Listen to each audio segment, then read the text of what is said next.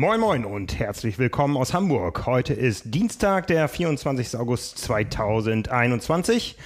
Damit wieder Zeit für eine neue Episode von Carbon und Laktat. Ich bin Frank Wechsel, ich bin euer Publisher. Mir gegenüber sitzt Anna Bruder. Moin. unsere Redakteurin. Hallo Anna. Ja, Anna, es war eine ganze Menge los. Es ist eine ganze Menge los und es wird eine ganze Menge los sein. Man könnte den Überblick verlieren. Man könnte den Überblick verlieren. Von daher können wir auch gleich mal einen Disclaimer loswerden. Wir verstehen uns hier so ein bisschen mit diesem Format als das Meinungsformat unseres ganzen Triathlon-Medium-Imperiums. Und von daher werden wir hier keinen Ergebnisdienst für alles, was stattgefunden hat, leisten können. Genau, dafür gibt es unseren Wochenendticker, könnt ihr auch nochmal nachlesen auf trimark.de. Und wenn wir das alles jetzt nochmal zusammenfassen würden, dann wären wir nicht mehr fertig und dann gibt es nur Rennergebnisse. Genau, was war alles los am Wochenende? Es war das äh, Grand Final der World Triathlon Championship Series in Edmonton. Da können wir kurz drauf eingehen gleich noch. Es war der Ironman Kopenhagen und um Ironman wird sich sicher einiges in dieser Episode drehen. Oh ja. Es haben Mitteldistanzen stattgefunden im Breisgau, in Berlin, im Allgäu, alles auch in Verbindung mit kürzeren Distanzen. Es gab den Ironman 73 Timberman mit dem Comeback von Mirinda Carfrey auf Platz 2 und es gab noch einen Ironman in Frankreich, der allerdings ohne Profis ausgeschrieben war, über den wir auch noch mal kurz reden werden. Aber bevor wir in das Geschehen tiefer einsteigen, haben wir natürlich auch für diese Episode einen Präsenter für euch.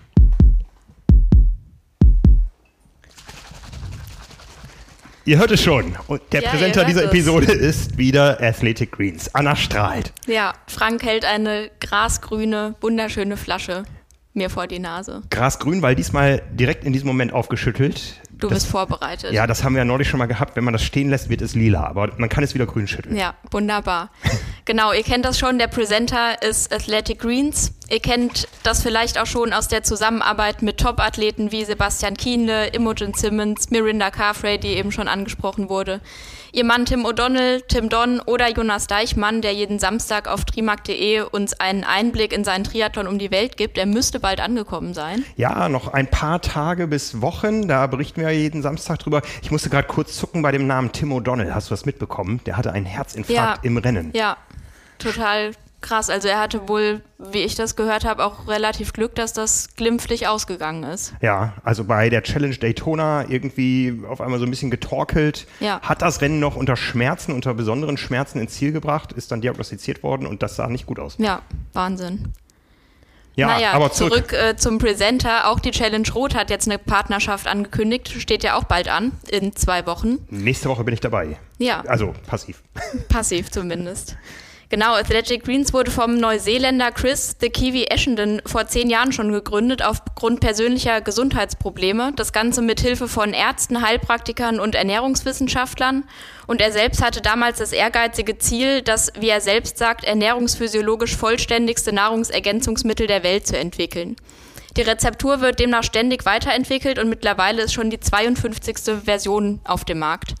Chris hat für sich herausgefunden, dass es die perfekte Ernährung so einfach nicht gibt, weil sich der persönliche Nährstoffbedarf eben ständig ändert, aufgrund von Stress zum Beispiel oder Schlafverhalten, die Bewegung, also das Trainingspensum und unserer Umwelt.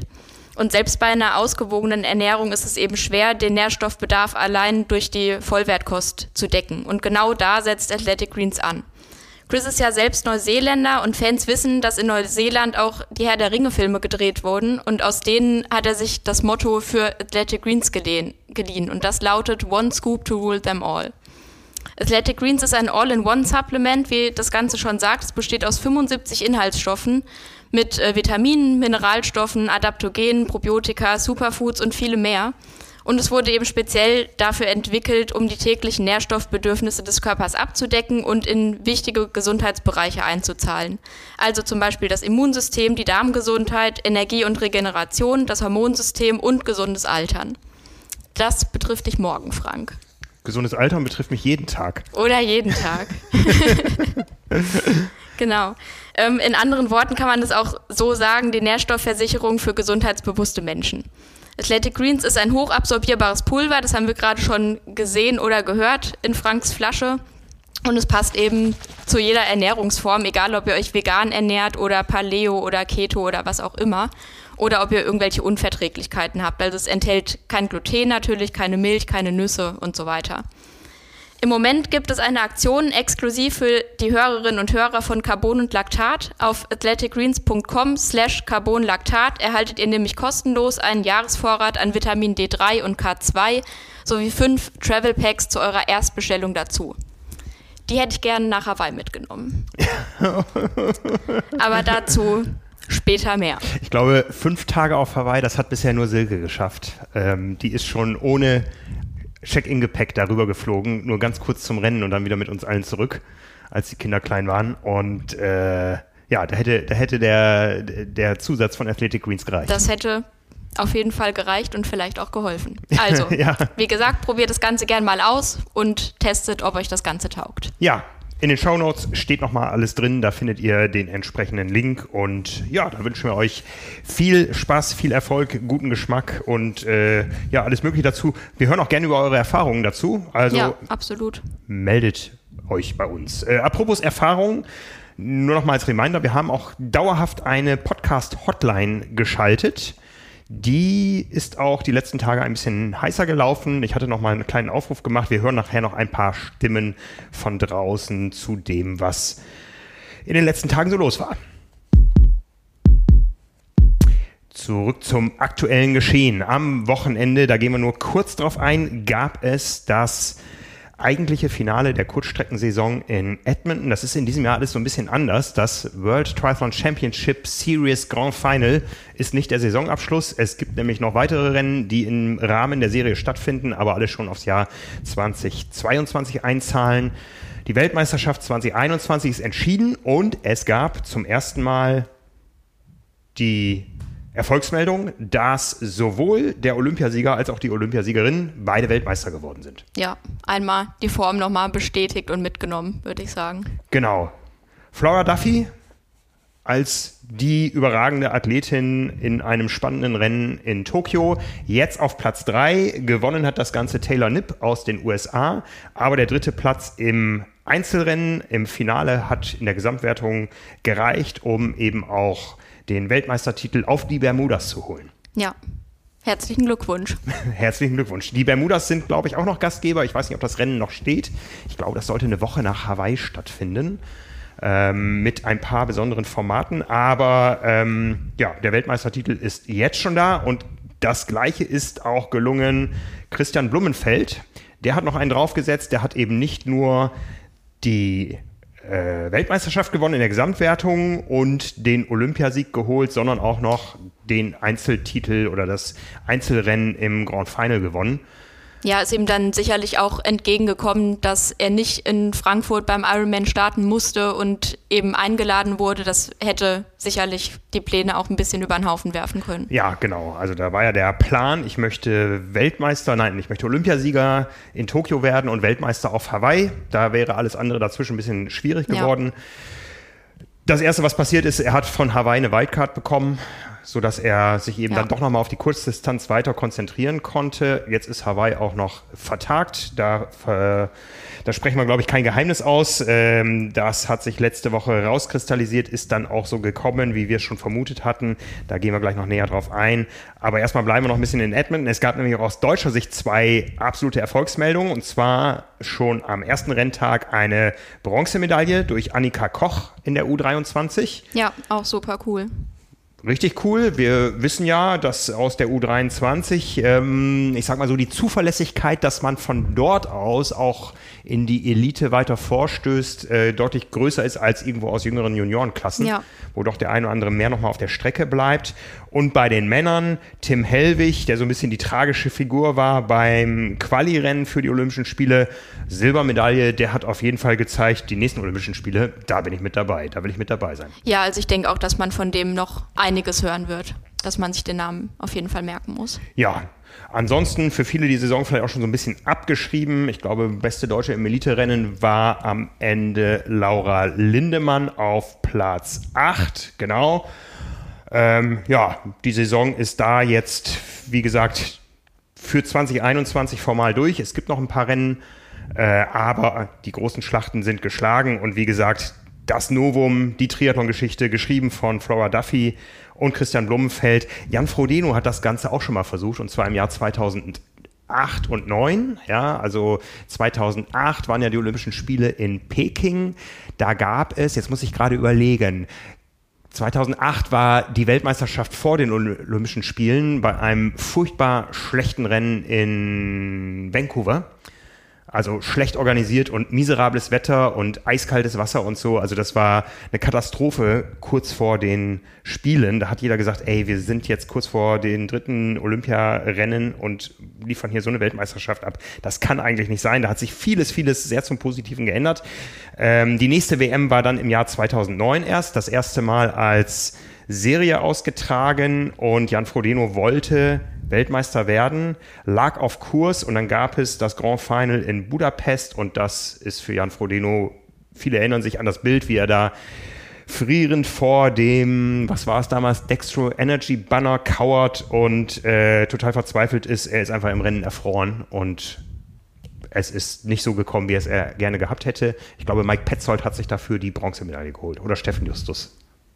Das war vor meiner Zeit. Ja, es ist äh, lange her. Es verschwimmt so langsam. Ja, aber wie gesagt, jetzt Triathlon-Geschichte geschrieben in Edmonton. Edmonton war schon oft Gastgeber von Weltmeisterschaften, auch vom äh, Grand Final. Ich weiß, dass wir mal da waren, um über das Rennen zu berichten, dass das Frauenrennen komplett ausgefallen, weil es geschüttet hat. Und zwar richtig geschüttet. Ähm, ja, ich habe da mal eine bittere Niederlage gegen einen Medienkollegen einstecken müssen. Es war nämlich 2001 in Edmonton die Triathlon-WM und danach waren elf Tage Pause und dann ging da die Leichtathletik-WM los und es gab ein Medienrennen über 800 Meter. Und wenn man nie 800 Meter gelaufen ist, dann weiß man A nicht, hart. wie man sich das einteilt und B, wie das wehtut. Ja. Und Manfred Steffni von der Zeitschrift Spiridon, der letzte Woche seinen 80. Geburtstag gefeiert hat, hat mich abgehängt. Jetzt rechnen wir mal zurück. Ich war damals im besten Läuferalter, er war schon über 60. Ja, das war hart. Ja, aber ich denke, gegen den Manfred Steffni darf man auch verlieren. Damals schon, heute glaube ich. nee, heute wäre heute es ein bisschen bitter, aber auch ja. extrem beeindruckend von ihm. Ja, wie gesagt, wir, wir können nicht viel mehr auf weitere Rennen eingehen, aber wir werden gleich noch ein bisschen näher auf den Allgäu-Triathlon eingehen. Und genauso geht es uns eigentlich auch schon mit dem nächsten Wochenende. Auch da findet so viel statt, wo wir jetzt nicht überall ausführliche Vorschauen machen können. Schwerpunkt am Wochenende, was so die Leistungsdichte und Leistungsspitze betrifft, ist hier der Collins Cup. Anna, wie sind die Regeln des Collins Cup? Oh ja, danke, danke dafür. Also es gibt sehr viele Rennen, zwölf an der Zahl.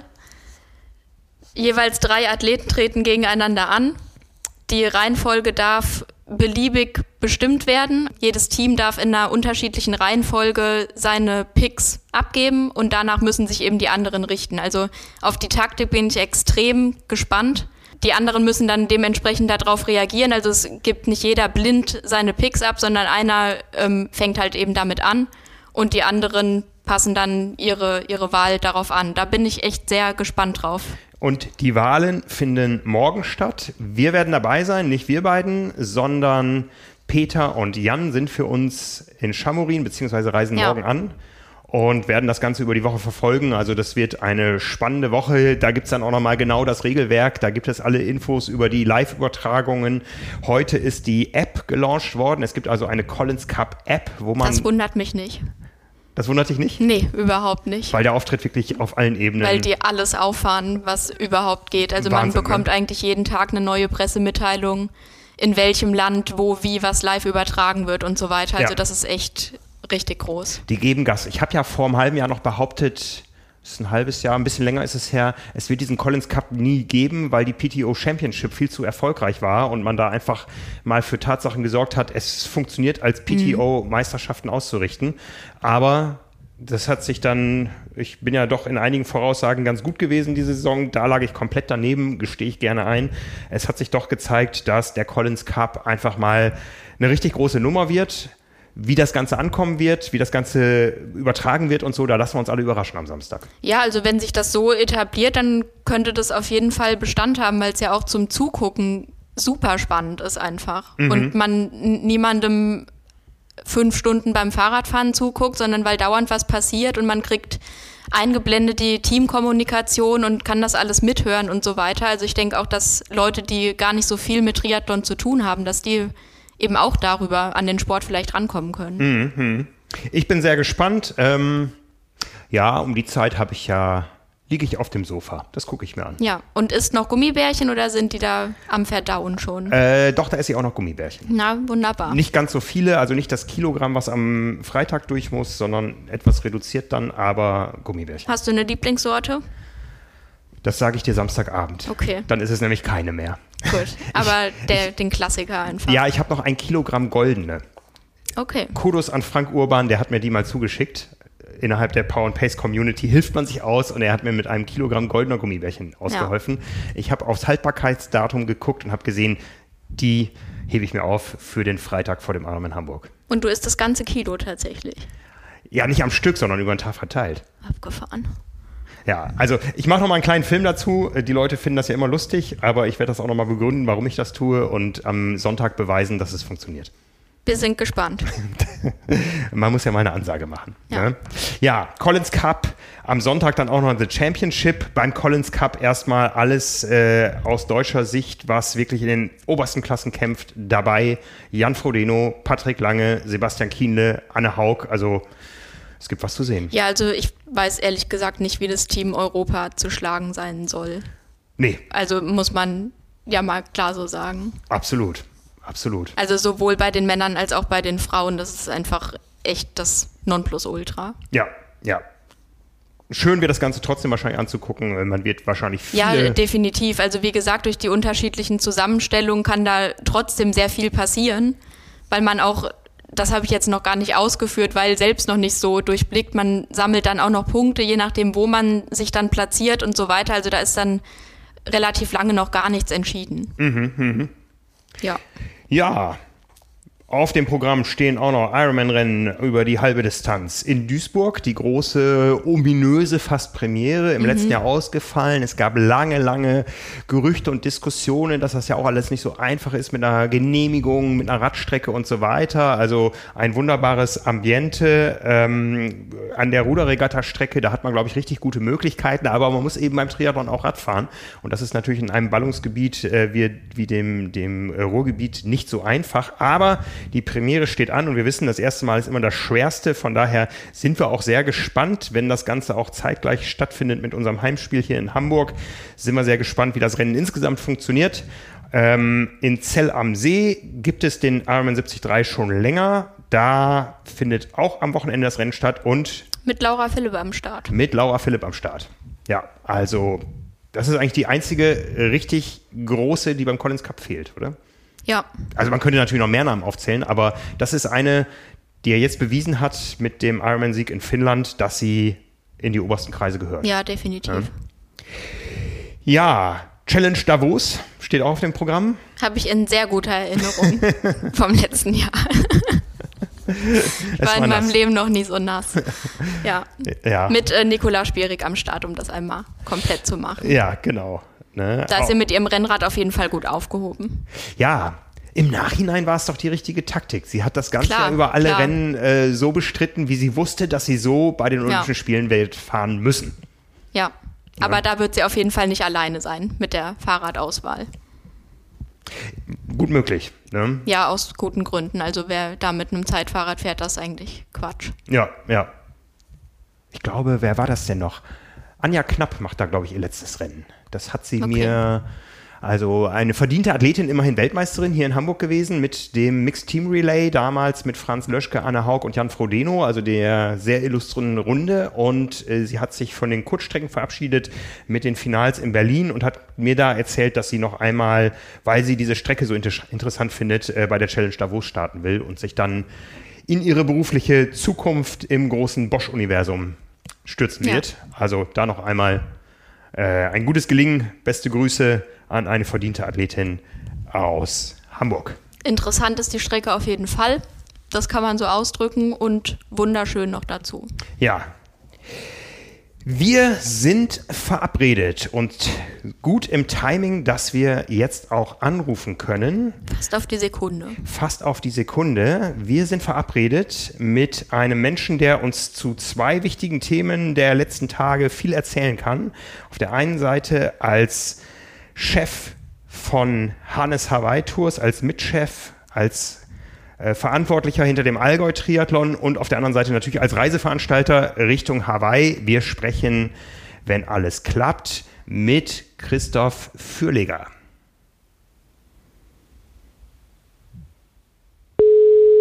Das hört sich schon mal gut an. Christoph Fürleger. Hallo Christoph, hier sind Anna und Frank aus Hamburg. Hallo. Hallo Anna, hallo Frank. Grüße dich. Bevor wir über die Dinge sprechen, die wir zu besprechen haben, erstmal herzlichen Glückwunsch zum Geburtstag. Äh, danke euch beiden. Alles Gute. Danke, Anna. Ich stelle immer mit Erschrecken fest, dass du zehn Jahre jünger bist als ich. Plus einen Tag. Und ich Oder stelle erschreckend fest, dass ich doch nicht mehr jung und auch schon alt bin. Ach Quatsch, ach Quatsch. Nein. Aber nach so einem Rennwochenende fühlt man sich gleich nochmal zehn Jahre älter. Das wäre jetzt meine Frage gewesen. Wie, lang, wie viel bist du gealtert am letzten Wochenende? Ihr habt immerhin im Allgäu den diesjährig größten Triathlon in Deutschland südlich der Elbe ausgerichtet südlich der Elbe. Was kommt denn nördlich? Ah, der, der WTS, das WTS-Wochenende noch. Ja, wenn alles so klappt, dann rechnet ja. man da doch irgendwo mit deutlich mehr als 5000 Zuschauern. Äh, Quatsch, Zuschauern auch. Die hoffentlich Teilnehmer. nicht. Zuschauer hoffentlich nicht. Aber erzähl mal, das Wochenende im Allgäu, ihr wart so ein bisschen vom äh, Wettergott äh, nochmal zusätzlich bestraft nach allem, was ihr durchstehen musstet in der Vergangenheit.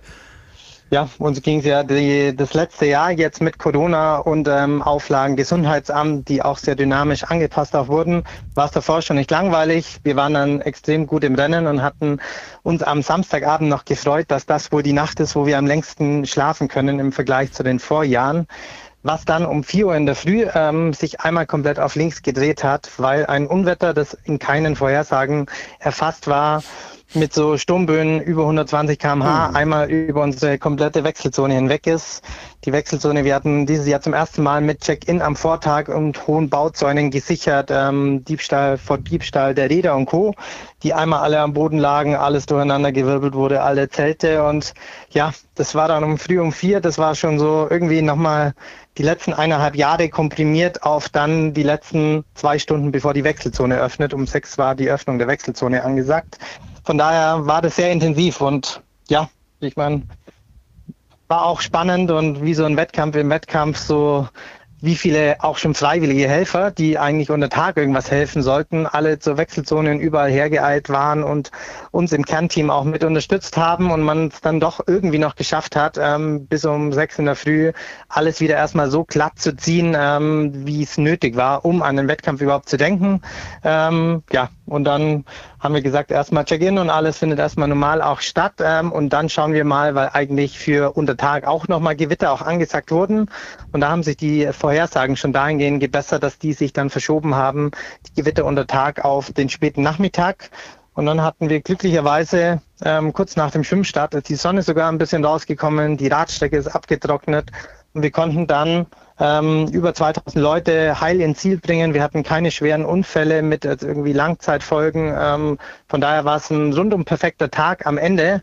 So, das war irgendwie so auf acht Stunden komprimiert von so viel Arbeit, eineinhalb Jahre komprimiert in diesen einen Wettkampftag, wie es bei Events nun mal ist. Ähm, alles so gegen die Wand gefahren oder geweht von dem Sturm und dann doch mit einer extrem starken Teamleistung und Zusammenhalt das nochmal gewuppt bekommen und so das Feedback der Athleten oder diese Glückseligkeit, ähm, alle haben sich gefreut, es findet wieder ein Event statt, dann in der Früh so die Panik, puh, vielleicht doch nicht. Wir hatten auch eine sehr hohe oder was heißt, eine höhere Zahl von Leuten, die nicht an den Start gegangen sind, die einfach Angst hatten vor dem Gewitter und Sturm, dass der nochmal aufkommt und dann ist doch noch so ein Tag entstanden von alles hat geklappt. Das waren viele so aus den einzelnen Höfen, die bei uns entlang, entlang der Strecke ist, die dann auch für Stimmung gesorgt haben. Also keine großen Zuschauernester, aber trotzdem sehr stimmungsvoll, sodass wir sehr, sehr viele sehr glückliche dann Athleten im Ziel hatten. Das wollte ich dich sowieso noch mal fragen, wie man auf Facebook was posten kann, ohne einen Shitstorm zu ernten. Ich habe die Kommentare unter euren sämtlichen Beiträgen gelesen. Das war ja durchweg positiv. Die Leute waren begeistert. Ja, das stimmt und das war so ein bisschen für uns auch. Wir waren so in der Früh so es fällt dann immer schwer, wenn man weiß, wie viel Energie man in Kleinigkeiten und Details und da dieses Musiktrio und da die Musik und da das irgendwie Feeling, irgendwie diese Details, die es auch ausmachen aus unserer Sicht. Und dann ist man froh, dass überhaupt noch Zäune in der Wechselzone stehen oder dass die Räder überhaupt noch da sind, wo wir so selbst irgendwie so in der Früh erstmal Panik hatten, dass sehr, sehr viel Arbeit dann erstmal irgendwie so vom Winde verweht wurden. Mhm. Und ähm, dann die Athleten im Ziel zu spüren und man erlebt es ja als Veranstalter, ist man oft mit so, also man ist ja eigentlich nur mit Dingen beschäftigt, die nicht laufen. Ähm, und dann versteht man erst, wenn die Leute ins Ziel kommen, wie glücklich die sind. Und dann hat es bei uns sich erst auch krass wieder gewandelt.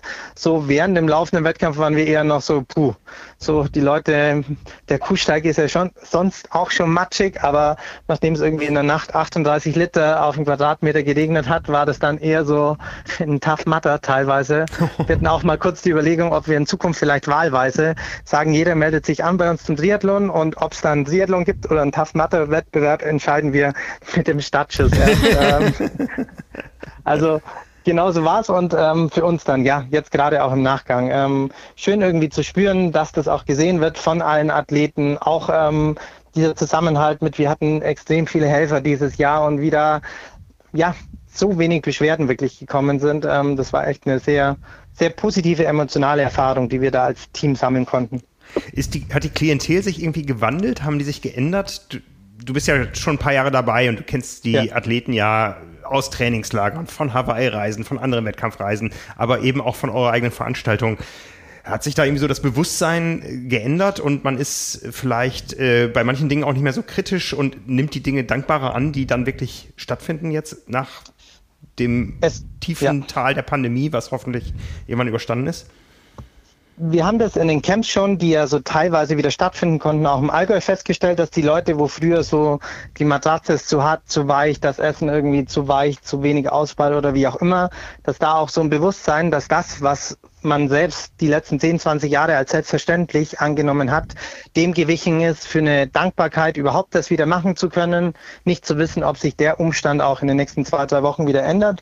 Und genauso war es beim dann auch, dass einfach überhaupt im Vorfeld war das so, hm, und im Freien, und es war bei uns ja ein strenges Hygienekonzept mit Masken, FP2-Masken im Freien und vor dem Stadt und nach dem Stadt und wir schon, puh, ob das auch irgendwie ein Stimmungskiller ist oder ob die Akzeptanz der Leute da nicht, ähm, da nicht vorhanden ist oder ob die Leute sagen, hey, warum dürfen meine Begleitpersonen nicht mit zum Start mit, aber wir haben extremst wenig äh, negatives Feedback bekommen, sondern alle haben gesagt, es ist alles egal. Und so sind die Zeiten einfach mal. Und natürlich kann man sich über die eine oder andere Regel auch die Sinnfrage stellen, aber es ist alles egal, solange wir überhaupt wieder diesen Wettkampf auch machen können. Und ich nehme es für mich selbst ja auch so wahr. Ich meine, davor ist man 10 Jahre, 15 Jahre jedes Jahr in Folge nach Hawaii geflogen und es war irgendwie so ein Naturgesetz fast, ähm, dass man jedes Jahr so vier Wochen auf Hawaii ähm, auch verbringen darf und diese Selbstverständlichkeit gibt es einfach nicht mehr und ich glaube, alles, was dann wieder stattfinden kann, wird mit einer viel, viel höheren Wertschätzung und nicht diese Selbstverständlichkeit erlebt. Ja, als wenn, wenn wir es geahnt hätten, haben wir ein bisschen Hawaii ja zusammen ins Allgäu gebracht. Albert Boyce ja. war am Start. Habt ihr den ja. irgendwo noch ein bisschen gefeiert? Äh, den haben wir gefeiert auch und das war auch irgendwie so eine runde Geschichte. Ich meine, die ganzen Hawaii-Diskussionen, die es auch die letzten Wochen auch gab und ähm, ich meine, den Allgäu-Triathlon gibt es nur, weil es Hawaii gegeben hat. Der German Alsnit hat ja vor über 30 Jahren sich gedacht, das, was die da drüben können, können wir genauso und deshalb ist der Allgäu-Triathlon 1983 auch entstanden. Von daher und ich meine, das Coffee Boat ist ja auch irgendwie so ein bisschen legendär oder auch so sinnbildlich für die Vorwettkampfwoche. Da zum Coffeeboot zu schwimmen, bestenfalls sogar noch mit Delfinen und da einen Kaffee auch zu trinken. Von daher war das eine wunderschöne und runde Geschichte. Ja, Albert Boyce, der Gründer des Coffeeboats, äh, inzwischen nicht mehr in der Funktion tätig, in der er es damals gegründet hat. Ich glaube, neunfacher Kona-Finisher und jetzt erstmals auch Allgäu-Triathlon-Finisher. Also eine steile Karriere. Ja, genau. Hat sich das Starterfeld sonst irgendwie anders regional zusammengesetzt als in anderen Jahren? Nicht, nicht wirklich. Wir hatten klar, ähm, durch diese ganzen Wettkampfverschiebungen und auch in der Absprache ähm, mit dem Gesundheitsamt haben wir dieses Jahr auf so die A-Liga der Profis ähm, verzichten müssen, weil wir eben keinen Anziehungspunkt für Zuschauer schaffen sollten und auch wollten. Von daher war es noch mehr auf die Altersklassenathleten auch fokussiert und wir haben so eine generelle Entwicklung bei uns im Allgäu auch, dass so durch so die Strahlkraft des Triathlons oder des Allgäu-Triathlons immer mehr auch sich so, die sonst so multisportmäßig unterwegs sind, sagen, hey, ich bin sonst kein Triathlet oder würden sich nicht als Triathlet äh, bezeichnen, die das Abenteuer Triathlon dann einmal im Jahr im Allgäu auch suchen, sodass wir eine sehr, sehr hohe Rookie-Quote im Allgäu auch haben. Ja, das ist äh, sehr schön für die ganze Szene. Ja, dann äh, schreibt euch in der Rennwoche dieser Frank Wechsel aus Hamburg. Sorry, ich bin zwar gemeldet über die Mitteldistanz bei euch, aber mein Akku ist noch aus Tokio zu leer und ich habe nächste Woche eine Langdistanz vor mir. Ich kann leider nicht starten. Und dann schreibt er ein paar Tage später auch noch, du Christoph, äh, ich glaube, Hawaii fällt aus. Und da denkst du nur, oh, das kann doch wohl nicht sein in dieser Woche. Jetzt haben wir andere Sachen zu tun. Ironman hat das Rennen dann ja auch einen Tag später abgesagt. Ja. nicht wegen mir, aber da war wahrscheinlich bei euch nochmal kurz Herzstillstand, oder? Mit der Absage? Ja.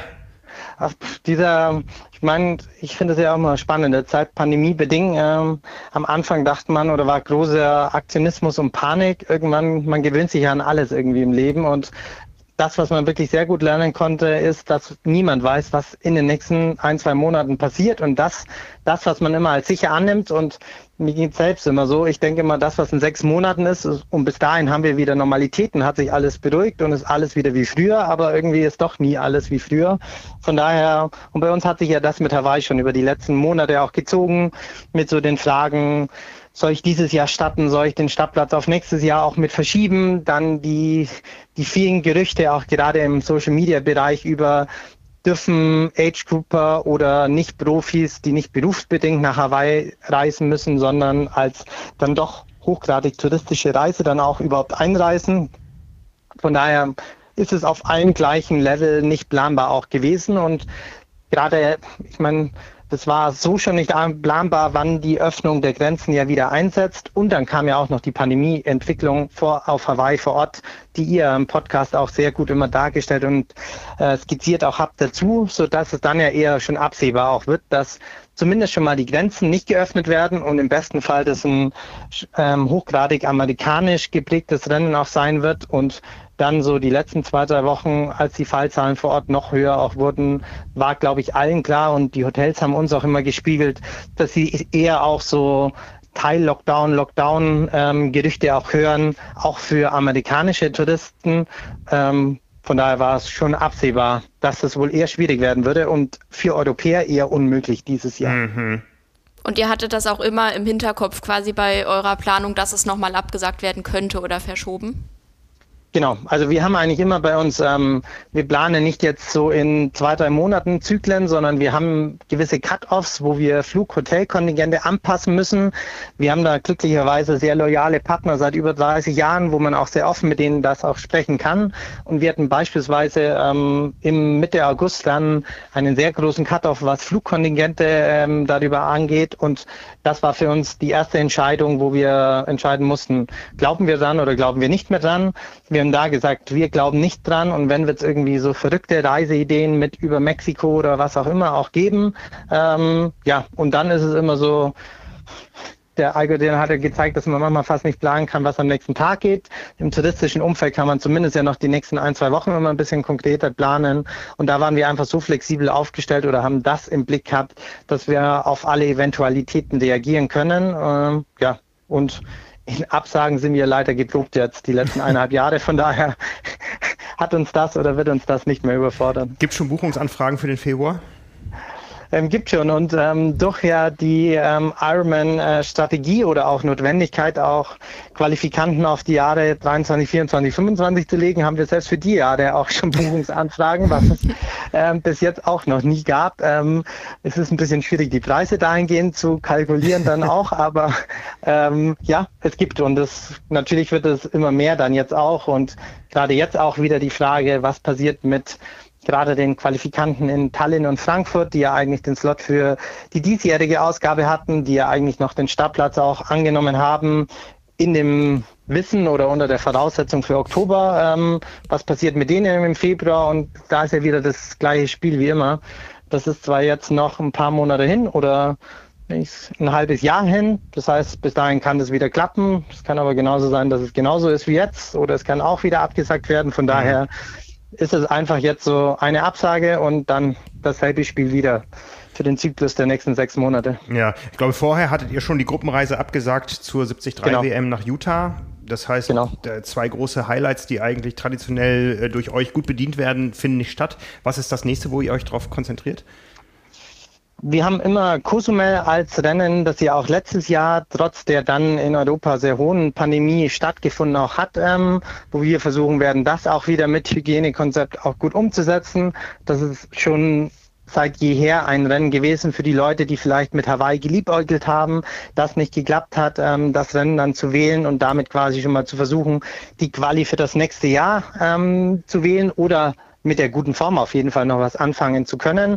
Quali wird ja jetzt unter diesen Voraussetzungen immer schwieriger auch werden, aber zumindest die, die versuchen mit der Form noch was Gutes zu machen, ist Mexiko so das nächste, was wir dann im Blick auch haben. Und ja, bezüglich 2022 planen wir erstmal gefühlt mit demselben Setting wie immer, aber mit dem Wissen, dass sich da auch wieder alles auch verändern auch kann. Aber genau, Mexiko ist jetzt, was Ironman Weißen angeht, das nächste und für nächstes Jahr schauen wir mal so die nächsten drei, vier Monate, wie sich alles so entwickelt, gerade auch in der Pandemieentwicklung in Deutschland und was das für Einschränkungen mit sich bringt. Ja, da sind wir alle gespannt bis nervös, glaube ich. Ja. Ne? Ja. ja. ja ähm, du hast schon ein paar Themen angedeutet, über die wir gleich hier noch sprechen werden. Äh, Christoph, dank des mir verliehenen Amtes als Publisher schenke ich dir zum Geburtstag jetzt nochmal kostenlose Werbefläche. Warum muss Anna nächstes Jahr im Allgäu bei euch antreten? Weil es einfach, ich glaube, ähm, die Landschaft ist grandios. Wir haben eine Region, die seit über 30 Jahren Triathlon auch lebt. Das heißt, eine geniale Stimmung an der Strecke und ähm, so die Art des Rennens mit einmal parken, alles in Fußweite mit einer extrem guten Stimmung dann auch. Ich glaube, wenn man Triathlon-Festival-Stimmung ähm, leben will, dann ist man im Allgäu richtig aufgehoben. Und das habt ihr dieses Jahr sogar zweimal bewiesen, vorher schon beim Tri Battle Royale. Christoph Fürliger, vielen Dank. Überredet. Anna ist überredet. Kann ich mich anmelden? Ich nehme sowas beim Wort, Anna. Also, ja, äh, das, das macht er wirklich. Das macht er wirklich. Ja, können wir machen. Geht in Ordnung. Sehr gut. Dann sehen wir uns in knapp 52 Wochen, Anna. Ähm, danke euch äh, für die Zeit auch. Euch auch alles Gute. Ich meine, auch keine einfache Zeit, auch mit Hawaii und Planung und Co. Ähm, aber ja, wir sitzen ja alle im selben Boot und es ist ja auch dann irgendwie die schönste Nebensache der Welt und egal was kommt, werden wir sicherlich zusammen alle das Beste draus machen. So machen wir das. Lass dir die Torte schmecken, lass dich ordentlich feiern heute noch von deiner Familie und wir hören uns bald. Dankeschön. Bis Danke, dann. Christoph. Ciao. Ciao. Tschüss. Ja, so viel von Christoph Fürliger als Veranstalter des Allgäu Triathlons und Reiseveranstalter nach Hawaii. Ja, da sind wir mittendrin im Thema Hawaii. Ja, ich glaube, letzte Woche im Podcast, äh, ich muss jetzt mal so ein bisschen ordnen, da haben wir ja schon so ein bisschen drüber spekuliert, ob das Rennen denn überhaupt eine Zukunft hat. Du hast und es angedeutet und warst dir selbst schon relativ sicher. Oder es war sehr, sehr absehbar, weil schon vieles durchgesickert ist oder genau. es eben einfach ja, sich abgebildet hat, wie da so die Situation gerade ist und dass es eigentlich unrealistisch ist, da einen Ironman zu veranstalten. Ja, ich bin ja doch in äh, vielen Kontakten übers ganze Jahr mit Kailua Kona, verfolge Lokalpresse und ich glaube, einen Tag später war es dann, wo sich dann wirklich das auch abgezeichnet hat wo eben auch der Inselbürgermeister, der zufälligerweise Roth heißt oder Roth, äh, geschrieben wie das fränkische Örtchen, was einen genialen Triathlon organisiert. Äh, Kann der, beim Lesen zu Missverständnissen führen. Ja, wir haben Fall. ja auch, wir haben ja auch, als der gewählt wurde, haben wir, glaube ich, auch eine Meldung gemacht, äh, Roth übernimmt Hawaii, was ähm, ja. bis zum Bürgermeister des deutschen Rots äh, hoch, ja. hochgekocht ist, der sich sehr darüber amüsiert hat. Äh, den Scherz mussten wir uns einfach damals erlauben. Es war ja kein Scherz, es war ja alles wahr in der Meldung. Ja. Aber ähm, der Bürgermeister der Insel oder des Countys Hawaii, wie es offiziell heißt, das ist eben formal die Insel Big Island. Also jedes, jede Insel ist ein eigenes County. Es gibt eben County Maui, County Hawaii ist Big Island. Hawaii in dem Zuge synonym mit äh, Big Island zu verstehen als die größte Insel. Man sagt ja auch Big Island of Hawaii. Äh, der hat schon angedeutet, dass er das nicht sehr positiv sieht, was den Ironman betrifft, äh, zumal eben auch Forderungen laut geworden sind, wir müssen wieder im Bereich Travel äh, Restriktionen einrichten. Wir müssen über öffentliche Zusammenkünfte nachdenken. Wir müssen uns an Honolulu wenden, dass da eben auch staatsweit, also für den gesamten 50. Bundesstaat der USA, äh, neue Regeln gelten. Und da war absehbar, dass ein Ironman Hawaii ausgeschlossen ist. Und dann hat sich Herr Ross auch noch aufgemacht, die beiden größten Krankenhäuser auf Big Island zu besuchen, in Hilo und in Kailua Kona, hat sich vor Ort ein Bild gemacht und hat gesagt, es ist völlig undenkbar, dass wir hier in wenigen Wochen ein großes Triathlon-Event feiern, zumal ja auch noch überhaupt nicht absehbar ist, wie sich die Zahlen weiterentwickeln.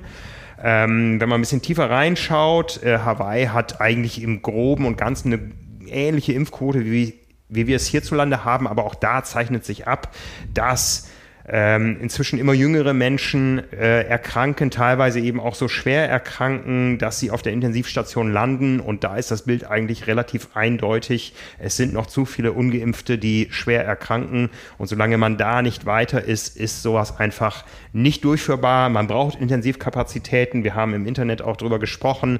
Wir haben einige prominente Fälle gehabt in den letzten Jahren. Äh, Natascha Bartmann ähm, als, als erster prominenter Fall. Auch aus deutscher Sicht, äh, Daniela damals damals, glaube ich, noch Semmler, heute Bleimehl, ähm, ist einmal im Krankenhaus gelandet nach dem Rennen, äh, musste intensiv behandelt werden und so. Das sind alles Dinge, die darf man nicht außer Acht lassen, wenn man so ein großes Event plant. Man braucht entsprechende Kapazitäten und die sind einfach momentan zu. Ja.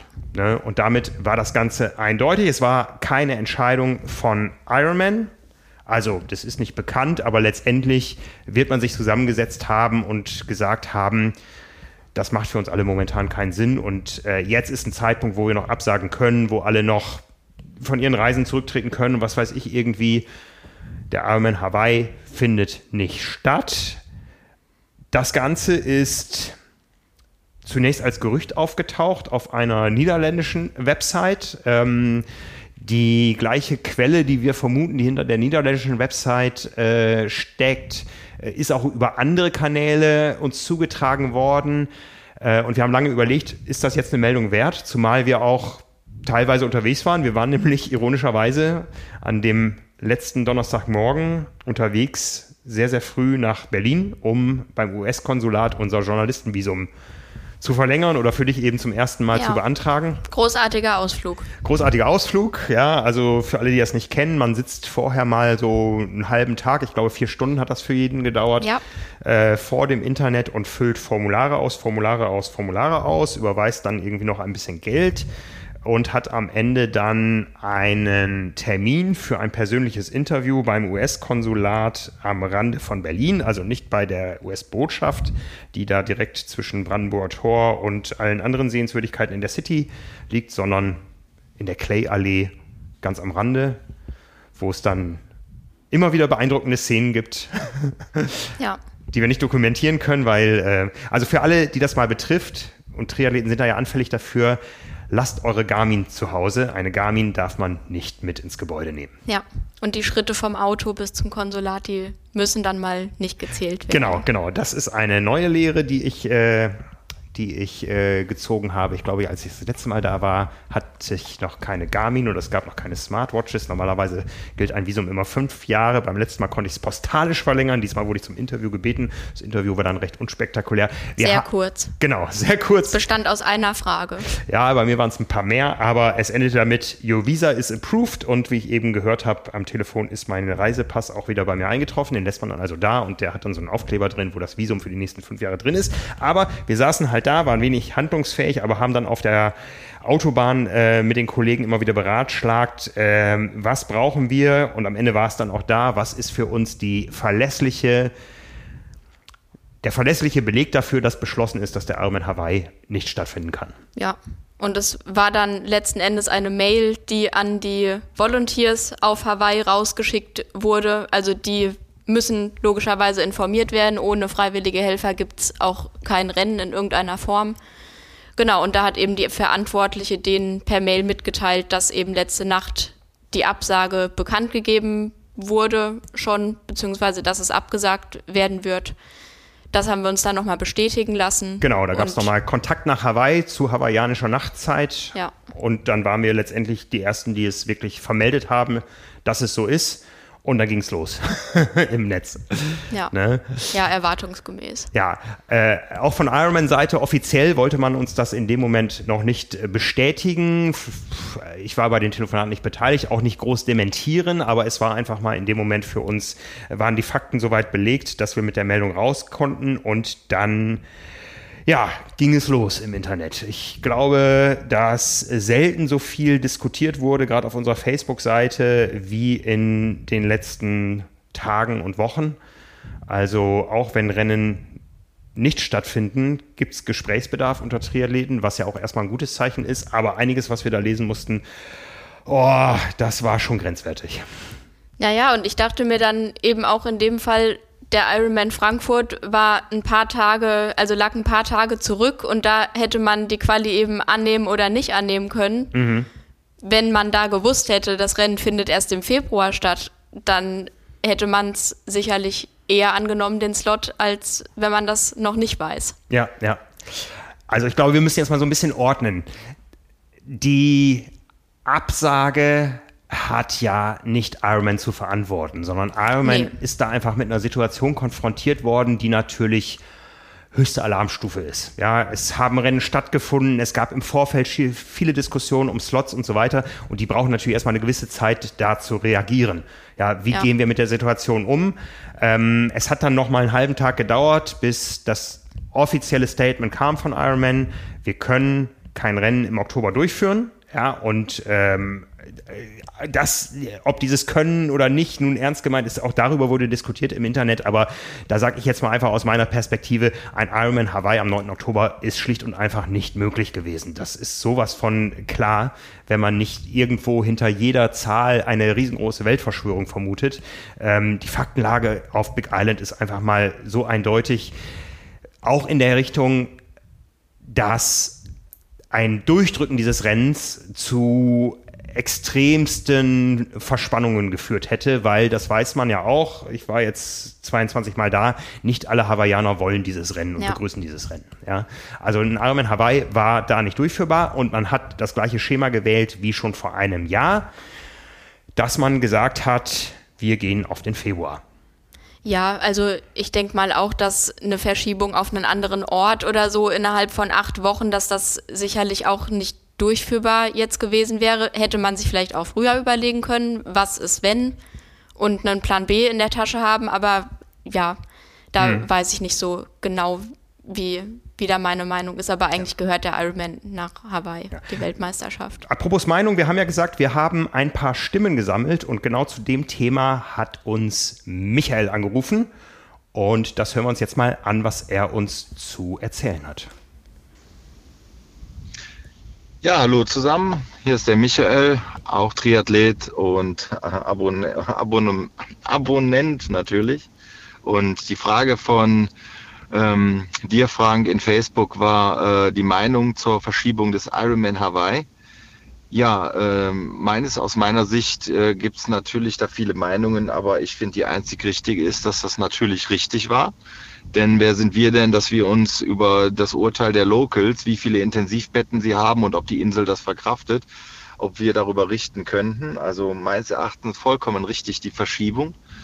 Das Zweite ist aber, nur weil man jetzt ähm, dort das nicht stattfinden lassen kann, muss es denn jetzt aufgrund der Corona-Situation unbedingt eine Weltmeisterschaft auf Hawaii sein.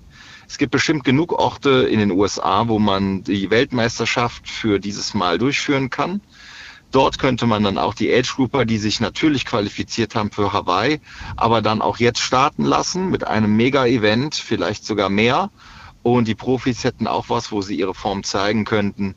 Und dann ist es nun mal halt so, dass wir auch dieses Jahr 2021 nicht nach Hawaii können, aber wir könnten doch einen sportlichen, attraktiven Wettbewerb, zum Beispiel in Florida oder weiß ich nicht wo in den USA machen, dass sich Ironman diese Chance nimmt, dafür dann die Slots kürzt, sich einen äh, Stau an qualifizierten Athleten bis ins nächste Jahr packt und dann im nächsten Jahr zwei Ironman Hawaii ausrichtet. Ähm, das kann ich nicht ganz nachvollziehen. Meines Erachtens ist es doch schädlich für die Marke Ironman und äh, ja, diskutiert es ruhig mal, warum muss der Ironman Hawaii in diesem Jahr unter den Umständen da stattfinden. Dankeschön, bis dann, viele Grüße. Ja, danke Michael. Eine sehr spannende Frage. Ist eine Ironman-Weltmeisterschaft nur eine vollwertige Ironman-Weltmeisterschaft, wenn sie auf Hawaii stattfindet? Ja, ich kann total nachvollziehen, was er meint. Gleichzeitig, wenn man sich dafür qualifizieren will, vielleicht sieht das nicht jeder so, aber man qualifiziert sich ja für Hawaii und vermutlich auch mit dem Hintergedanken, boah, ich möchte einmal dahin. Das ist super weit, da fliegt man nicht einfach mal eben hin. Mhm. Vielleicht auch nicht in Urlaub oder in die Flitterwochen oder so, sondern das ist eine einmalige Gelegenheit. Und ob das dann befriedigend ist, das stattdessen auf einer Autorennstrecke in Florida zu machen, das sei jetzt mal dahingestellt. Das kann ich, glaube ich, durchaus in allen Punkten so unterschreiben. Ja, Hawaii ist Hawaii. Dass es die Weltmeisterschaft ist, ist, glaube ich, für viele gar nicht mal so wichtig. Es ist der Ironman Hawaii. Ja. Ne? Also, ja, also für die allermeisten geht es ja da nicht darum, Weltmeister zu werden. Nein, sie wollen Hawaii-Finisher sein. Ja, ne? genau. Ne? Ja. Ja, das kann ich absolut äh, so nachvollziehen. Wo ich äh, das vielleicht ein bisschen einschränken würde, ist tatsächlich bei den Profis. Ja, ich meine, in Armen Hawaii im Februar ist auch alles andere als 100% sicher. Mhm. Ne? Und ähm, wenn man da so ein bisschen durchgeguckt hat, quer durch die Profimeinungen, ich habe jetzt keine hier äh, schriftlich liegen, aber da war ja auch so der mehrheitliche Tenor.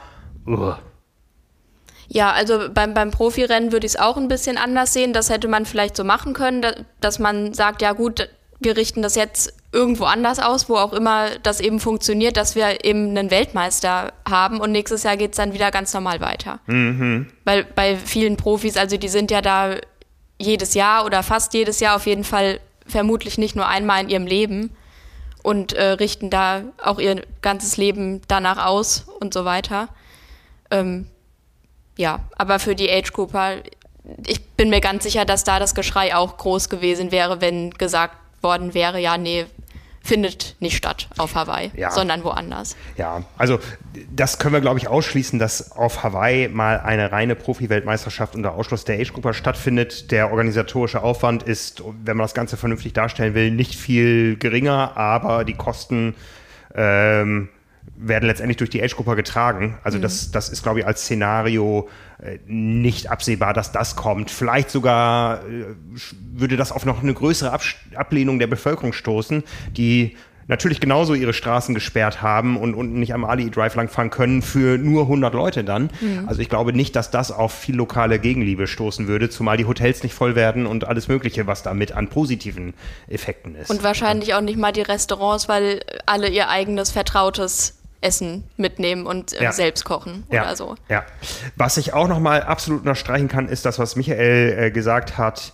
Ähm, wir können uns nicht über den lokalen Willen der Hawaiianer drüber hinwegsetzen. Ja, das ist einfach mal eine Abwägung, die auf Hawaii getroffen werden muss. Ja, man braucht das Geld, vielleicht jetzt dringender als je zuvor aus dem Tourismus, aber uns ist unser eigenes Aufrechterhalten des Gesundheitswesens äh, und äh, unser Überleben viel wichtiger als das Geld in dem Moment und wir können das nur so entscheiden, dann müssen das alle anderen respektieren. Und da finde ich schon die Diskussion, die da teilweise geführt wurde, auch äh, in unseren sozialen Medien, sehr egoistisch durch die deutsche Brille betrachtet. Es ist nicht der Wunsch jedes Hawaiianers und wir sind da nach wie vor jedes Jahr einmal im Jahr gerne Gäste, aber eben nur Gäste.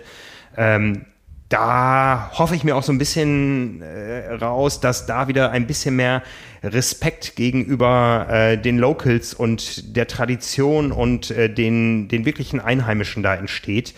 Äh, ich glaube, dieser Respekt hat durch einen immer größeren Ironman und durch immer mehr ähm, ja, dieses Postulat, es ist alles normal, dass man da hinfliegt und sich da einfach benehmen darf, wie man sich als mhm. Triathlet benimmt.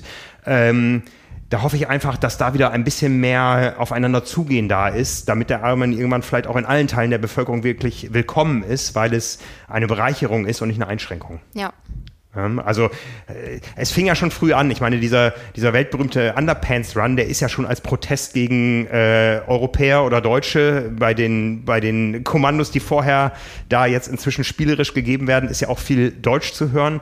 Ähm, das ist ja schon mal als Protest entstanden dagegen, dass da Menschen aus aller Welt kommen und sich äh, verhalten, als äh, gäbe es äh, als wäre es ein Teil von Deutschland, als, als, mhm. als gäbe es kein Hawaii. Ja, das ist ja so wie äh, an der Schinkenstraße auf Mallorca oder so. Ähm, und äh, da, da gibt sicher viele Dinge, über die man nachdenken muss. Äh, da haben sicher auch Medien dazu beigetragen, irgendwo, ähm, die sich da benommen haben, wie die Axt im Walde, äh, Athleten mit besonderen Ansprüchen und so. Vielleicht ist das die Chance, dass man wieder ein bisschen mehr aufeinander zukommt, äh, wenn man, so wie Christoph es auch gesagt hat, einfach mit einer gewissen Dankbarkeit dahin fährt und nicht alles als selbstverständlich ansieht, was da über die Jahre jedes Jahr stattgefunden hat. Ja, und was Christoph ja auch gesagt hat, ist es die schönste Nebensache der Welt mhm. und am Ende ja nur Sport. Ja. Und eben nichts Existenzielles. Ja, ja. Außer für die Profis, die jetzt nochmal ausgeklammert an der Stelle. Genau. Trotzdem ist es für viele natürlich äh, nicht nur eine Nebensache, sondern Lebenstraum bis Lebensinhalt. Ja. ja. Für viele ist es das primäre Ziel und diesem Ziel wurden in den letzten Tagen doch ähm, enorme Schranken entgegengesetzt, denn die Qualifikation für Hawaii wird nicht einfacher. Bevor wir da ins Detail gehen, haben wir noch mal eine Stimme auch zu dem Thema und zwar hat uns Jens angerufen. Hi, ich bin äh, Jens und starte jetzt am Wochenende in Hamburg.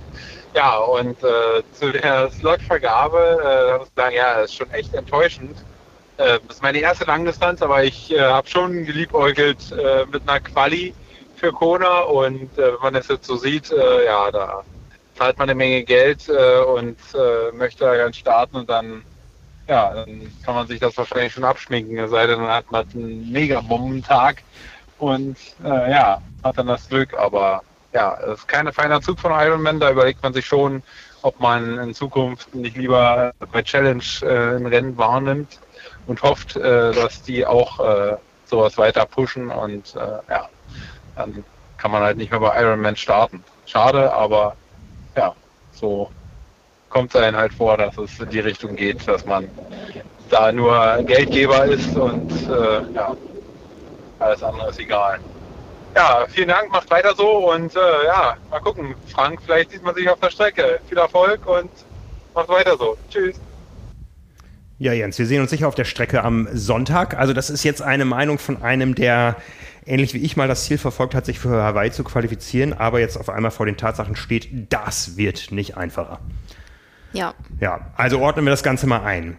Der Ironman Hawaii ist jetzt inzwischen mehrfach verschoben, trotzdem gab es immer wieder Qualifikationsmöglichkeiten, die teilweise auch sehr üppig verteilt waren mit äh, 200 Plätzen äh, bei Ironman-Rennen in den USA, mit äh, 100 Plätzen statt ausgeschriebenen 40 beim Ironman Lanzarote oder jetzt auch 100 am vergangenen Wochenende oder vorvergangenen Wochenende in Frankfurt. Es gab viele Qualifikationsmöglichkeiten für Rennen, die jetzt nicht stattfinden. Das heißt, es gibt Leute, die Anspruch auf einen Start haben, der irgendwann in der Zukunft liegt der Pier in Kailua Kona hat eine gewisse Größe, die Hotels haben gewisse Kapazitäten, Mietwagen gibt es eh nie genug und die Straßen sind auch so schon verstopft. Das heißt, das Rennen ist nicht einfach, so wie sich viele wünschen, auf zwei Tage zu erweitern, aus ganz vielen verschiedenen logistischen Gründen.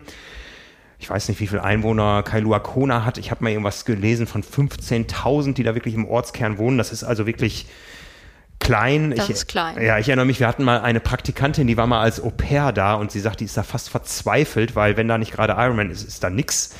Ja, also ähm, das kennen Athleten, die länger als fünf Tage vor dem Rennen anreisen oder länger als zwei Tage nach dem Rennen da bleiben. Da ist wirklich nix. Ja, äh, wenn die Sonne da untergeht, dann sieht man auch niemanden mehr.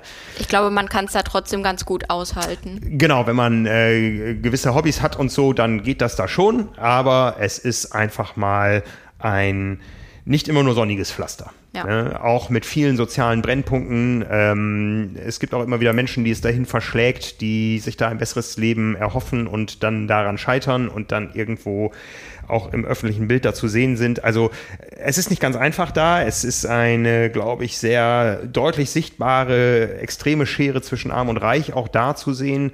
Ähm, Kailua Kona ist nicht ein, ähm, ein Pazifikparadies, sage ich mal. Mhm. Ja. Wie komme ich jetzt zurück? ja, also es gibt Menschen, die da starten wollen. Das Rennen ist begrenzt. Das bedeutet, dass einfach in Zukunft sich nicht noch viel, viel mehr Menschen qualifizieren können für dieses Rennen, ja. weil es aus allen Nähten platzen würde. Das ist einfach mal mathematisch offensichtlich. Und das bedeutet, dass ähm, Ironman die Qualifikationsmöglichkeiten für die Zukunft extrem eingekürzt hat. Bisher war es so, dass normale Ironman-Rennen 40 Slots für Kona geboten haben und die Kontinentalmeisterschaften 75. Und jetzt ist die Liste veröffentlicht worden mit den Qualifikationsmöglichkeiten für den Ironman Hawaii 2, ne, 2022.2, also für den nächstjährigen im Oktober, die nächste mhm. reguläre Austragung.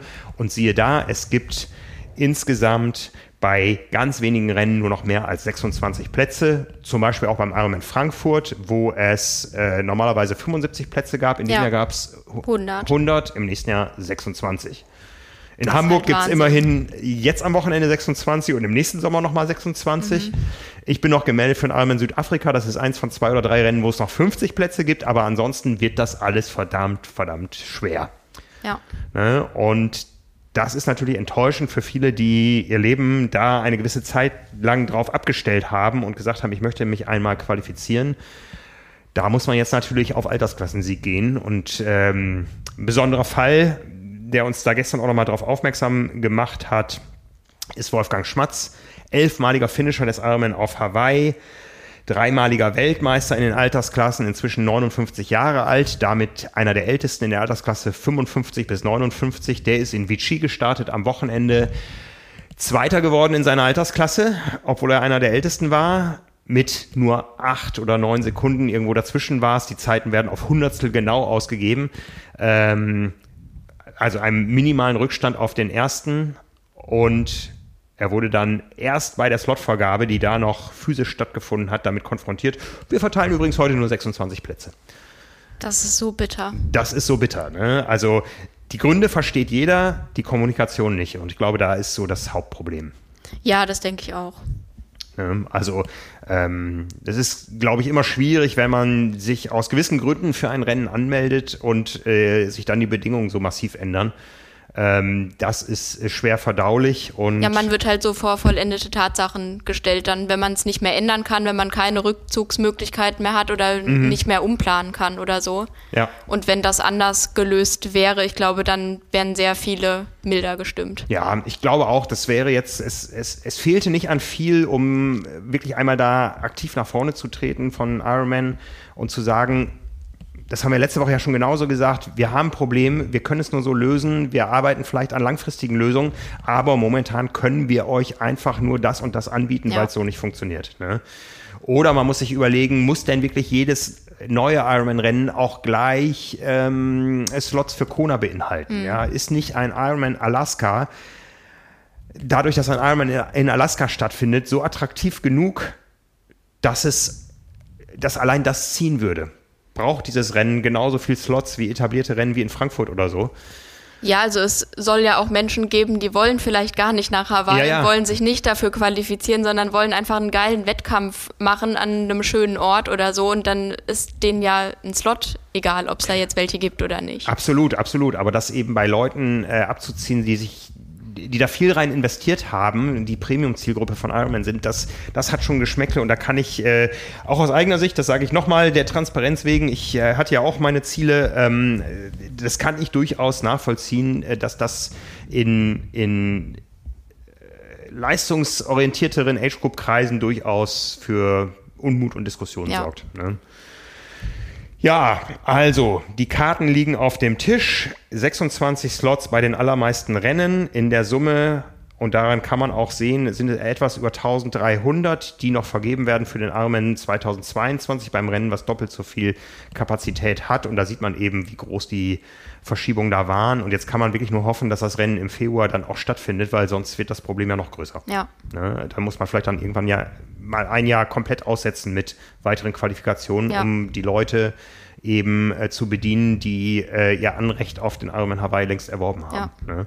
Und du hast es angedeutet, schwierig natürlich in der letzten Woche, ja, da haben dann äh, Menschen auf die Annahme des Slots verzichtet, weil sie wussten, ich kann im Oktober nicht reisen haben den Slot quasi weit weitergegeben an, an, äh, an den nächsten Nachrücker und dann erfahren sie zwei Tage später, das Rennen fällt aus und im Februar hätte ich rei vielleicht reisen können und die sind natürlich dann richtig verärgert, ja. äh, weil die sich jetzt natürlich bei 100 Slots in Frankfurt einen Slot hätten ergattern können, den sie im nächsten Jahr bei 26 Slots keinesfalls nochmal bekommen ja, werden. Ne? Auf jeden Fall. Ja.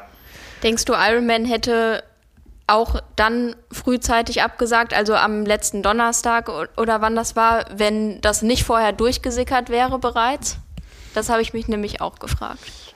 Ähm, ich glaube, Ironman hätte mehr Zeit gebraucht, um wirklich, und das ist ja so ein bisschen leider meine Vermutung, dass, dass Ironman da immer sehr reaktiv ähm, agiert und nicht äh, sich von vornherein verschiedene Szenarien zurechtlegt, nach denen man dann verfahren könnte im Falle des Falles, dass das Rennen abgesagt werden würde, war ja auch uns schon mindestens eine Woche klar. Mhm. Wir haben äh, die Zahlen beobachtet und haben gesehen, oh, das wird ganz eng. Und mhm. wir haben mhm. auch im Podcast dann darüber gesprochen und Berichte gemacht und so weiter. Ähm, ich glaube, dass der Druck dadurch, dass es eben schon durch die Medien ging, dann so groß wurde, dass man schnell raus musste mit einer Pressemitteilung, wo aber am Ende nur drin stand, wir wenden uns per E-Mail an alle qualifizierten mhm. Athleten. Ja, also es wäre sicher mehr im Sinne von Ironman gewesen, so und so ist das Szenario jetzt, das können wir euch anbieten mhm. und nicht zu sagen, ähm, das Rennen findet nicht statt, aber wir können euch noch nicht mehr sagen. Ja. Ne? Also ich glaube schon, dass man dass, dass, dass da schon ein gewisser öffentlicher Druck entstanden ist, das Ganze zu kommunizieren, weil es einfach schon raus war. Und äh, ich glaube, das äh, sollte Ironman gelernt haben, dass es dann doch besser ist, so früh wie möglich zu kommunizieren, als zu lange ähm, äh, dicht zu halten, wo alle Welt Bescheid weiß. Das, die, das Szenario haben wir auch schon oft genug gehabt. Ja. ja. Da ist sicher auch nach wie vor die europäische Denkweise eine andere als die amerikanische. Und äh, ich glaube auch nach wie vor, dass die, äh, unsere Gegenüber auf Presseseite da gerne aktiver agieren würden, als sie es dürfen, weil da einfach auch ganz viele, auch wirtschaftliche Bedenken dran standen. Es ist, glaube ich, vielleicht ein bisschen einfacher geworden, seitdem nicht mehr Aktienkurse davon abhängig sind. Ja, also da gibt es ja immer dann, also ich glaube, wäre Ironman noch börsennotiert gewesen und es wäre aus ähm, Volontierkreisen durchgesickert, dass das Rennen nicht stattfinden kann, dann hätten die ein Riesenproblem. Ja. ja. Also dann hätten da auch einige Leute ein persönlich riesiges Problem. Ähm, so ist das, glaube ich, alles äh, doch ähm, auch, auch rechtlich weniger brisant äh, als bei einem börsennotierten Unternehmen. Jetzt werden sich wieder ein paar Börsianer bei mir melden und sagen, was ich für einen Quatsch erzähle. Das ist nicht mein, mein äh, Wissensgebiet, aber das ist einfach mal meine Vermutung. Ähm, ja, es ist, wie es ist. Wir freuen uns auf den Februar. Ja. ja. Aber da werden wir wieder beim Thema Kommunikation, dass das, glaube ich, einfach was ist, was in Athletenkreisen nicht gut ankommt, wenn sie das irgendwie über drei Ecken erfahren ja. und über Gerüchte erstmal und dann einen Tag später von Iron Man eine Mail kommt, ach übrigens, ja, ist ja. abgesagt, weil das eben genau so rüberkommt, ah ja, okay, jetzt mussten sie reagieren und hatten keine Wahl mehr. Ja. Und äh, wenn es nicht durchgesickert wäre, dann hätte ich das im Zweifel eine Woche vor Abflug erfahren oder so. Also so kommt das einfach rüber, finde ich. Ja, ja. Wir haben einen Kommentar gesehen unter einem Artikel bei uns, der ähm, sich so ein bisschen anhörte, als wenn da ein bisschen Insiderwissen hintersteckt, dass ja vielleicht doch die Chance unter der neuen Inselregierung äh, größer ist als in der Vergangenheit, vielleicht mal irgendwann ein Zweitages-Event hinzubekommen. Wie gesagt, das ist auch nicht ganz einfach. Also ob die Insel und ob das Rennen gleich doppelt so viele Athleten verträgt, ist fraglich, aber vielleicht ähm, geht es ja auch mit eineinhalb mal so vielen Athleten, um erstmal einen gewissen Athletenstau abzuarbeiten. Ja. Das muss ja auch keine Dauerlösung sein, aber einfach mal, um ähm, auch ein bisschen mehr Geld einmalig in lokale Kasten zu spülen. Vielleicht ist das die Lösung, jetzt mal einfach zu sagen, wir machen das mal ohne Versprechen für die Zukunft, dass wir auf mehr als einen Tag gehen oder dass wir uns was einfallen lassen, wie wir das Rennen einmal größer machen können. Aber momentan ist einfach nicht darüber nachzudenken zu denken, wie groß so ein Rennen werden kann. Wir stehen momentan vor der Situation, dass äh, jeden Tag mehr Menschen auf Big Island an Covid-19 erkranken als je zuvor, dass die Intensivstationen zulaufen, dass äh, man über härtere Maßnahmen nachdenkt. Da ist an einen noch viel größeren Armen erstmal gar nicht zu denken. Da muss man jetzt erstmal abwarten, wie entwickeln sich die nächsten Wochen. Ähm, ich glaube, da ist es schon mal ganz gut, dass dieses Szenario, wir gehen in den Februar, schon einmal durchgedacht wurde mit allen Implikationen, die das hat. Ähm, der Februar ist ja auch touristisch eine ganz andere Jahreszeit als ein Oktober, wo im Oktober sonst nichts stattfindet, ist im Februar deutlich mehr Reisesaison da und das muss natürlich alles aufeinander abgestimmt sein. Ähm, ja, es ist auch spannend, wenn jetzt Athleten die Wahl haben, äh, Age-Group-Athleten aus Europa zum Beispiel, äh, statt in den Februar zu gehen, in den Oktober zu gehen, wie die sich entscheiden würden. Ja, jetzt haben wir eben gesehen, Ja. es haben viele verschoben. Aber, weiß nicht, bist du ein Wintertrainierer? Ich trainiere sowieso das ganze Jahr.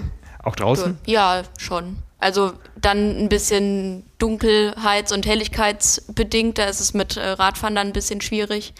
Und ich freue mich dann über die Rolle, aber so Temperaturen können mich nicht so abschrecken. Aber wenn man jetzt Ziele hat oder Profi ist, dann muss man den Winter eigentlich ja schon auf den Kanaren verbringen. Ja, Aus Europa. Ja. Also man wird sicher nicht äh, Ironman-Weltmeister auf Hawaii, wenn man in Salzburg im, in, in der eigenen Pancave trainiert. Ne? nee, und vor allem das Training, was ich absolviere, das ist weit entfernt von einer Langdistanzvorbereitung. Also ich mache das so, wie ich Lust und Laune habe. Und fünf Stunden Radfahren müssen es im Januar dann auch nicht unbedingt sein draußen. Ja, kann ich voll nachvollziehen. Ich also da werden, werden die Kanaren ausgebucht sein.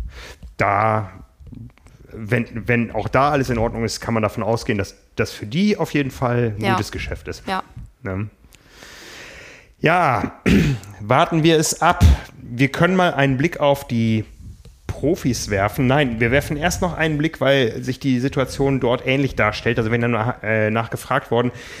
Auch beim Ironman 73 gab es ja Veränderungen, was die Weltmeisterschaften äh, betrifft. Wir haben darüber gesprochen. Die Ironman 73 WM 2021 findet wie geplant in St. George, Utah statt, Mitte September, nicht mehr als Zweitages-Event, sondern weil auch da einfach viele äh, Athleten, die qualifiziert sind, aus Übersee, wie man in den USA sagt, wahrscheinlich nicht einreisen können, ist das Ganze auf einen Tag eingekürzt. Dafür bekommt St. George im Jahr später auch nochmal die 73 WM statt Neuseeland. Neuseeland schattet sich ja nach wie vor sehr ab von der Welt, außer dass sie Dinge wie Athletic Greens äh, exportieren.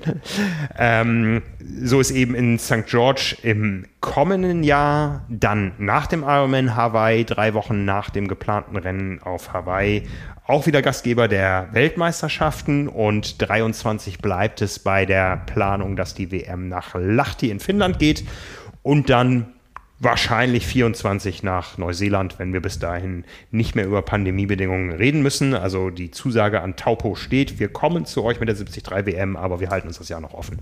Ja. Ne? Wir sind gefragt worden, wie sieht es denn da mit der Quali aus? Und ich habe mich schlau gemacht. Und es gibt, und das, äh, da sieht man mal, wie, wie die Marke expandiert ist, es gibt 101 Quali-Rennen für die Ironman 73 WM im Oktober 22. 101 Ironman 73 Rennen. Ne, das, Das ist, ist viel. das ist eine ganze Menge und auf diese Rennen verteilen sich 3125 Slots. Wir wissen von einer 73 WM, dass die durchaus äh, eine Größenordnung von 6000 Athleten ähm, langfristig planen. Also auch da, bevor die WM in diesem Jahr stattgefunden hat, auch nur halb so viel Slots wie ähm, üblich für die WM 22 durch die vielen Verschiebungen, die man erwartet, weil die Menschen eben Ja. jetzt nicht nach Utah reisen können. Rechnerisch relativ einfach. Die allermeisten Rennen haben exakt 30 Slots. Das ist auch, glaube ich, ein bisschen weniger. Ich bin im Ironman 73 nicht so ganz weit drin, aber 30 Slots ist ja ein ähnliches Szenario wie 26 bei, bei Ironman. Es, Ja. Das heißt, es gibt in allen Frauenklassen wahrscheinlich einen Slot und in den Männerklassen einen Slot, außer vielleicht in diesem Fenster zwischen 25 und 50 Jahren, wo es dann zwei gibt. So verteilen sich die 30 Slots. Wir wissen natürlich auch, dass für eine 73 WM eher mal durchrotiert wird, weil nicht unbedingt jeder dahin möchte. Ne, das ist auch immer, hängt auch immer an der Attraktivität des Veranstaltungsorts, an den Kosten, die einen erwarten. Also ich sag mal, die Reise zur 73 WM nach Neuseeland kostet sicher fünfmal so viel wie die eigene Autoanreise nach Nizza. Ja. Und äh, von daher ist das über die Jahre schwankend. Aber da nochmal zur Vollständigkeit. Ähm, in der Regel 30 Slots pro Ironman 73. Ähm, es steht auch Kraichgau fürs nächste Jahr auf der Liste. Jetzt am Wochenende findet damit ja auch schon ein Qualifier für 22 statt in Duisburg in Deutschland. Das sind die beiden Rennen hierzulande, die ausgeschrieben sind. Und äh, ja, allen, die das da versuchen, sich für Utah zu qualifizieren im nächsten Oktober, im nächstjährigen Oktober, viel Erfolg. Ja, wir wollten zu den Profis gucken. Jetzt mal Frage an dich. Ich habe die Liste vor mir. Welches sind die größten Nationen, was Profis betrifft, beim Ironman auf Hawaii? Ich war überrascht. Da du das vorhin schon gesagt hast, darf ich jetzt hier einmal schummeln. Habe ich es gesagt? Du hast es gesagt. Ich Bei den ge- Frauen ist es Großbritannien. Ja, bei den Frauen sind 42 Athletinnen aktuell qualifiziert und fast jede vierte, zehn Stück, kommen aus Großbritannien. Das ist schon echt stark. Das ist stark, ne? Die zweite Nation sind die USA mit acht Athletinnen und die dritte ist Australien mit fünf Athletinnen. Aus Deutschland sind es bisher drei. Allen bekannt, wir haben schon häufig darüber gesprochen. Caroline Lerida hat sich schon vor fast zwei Jahren beim Ironman Italy mit ihrem Sieg qualifiziert. Genauso lange ist fast schon Anna Haupt qualifiziert als Weltmeisterin 2019 und Laura Philipp hat jetzt nachgelegt vor wenigen Tagen in Finnland. Ja. Also da absolute Klasse, nicht so viel Masse wie in äh, wie im, im britischen Kontingent. Es können ja noch welche dazukommen. Wir sprechen gleich über Hamburg. Also Auch das liegt ja sicher an den Reisebeschränkungen.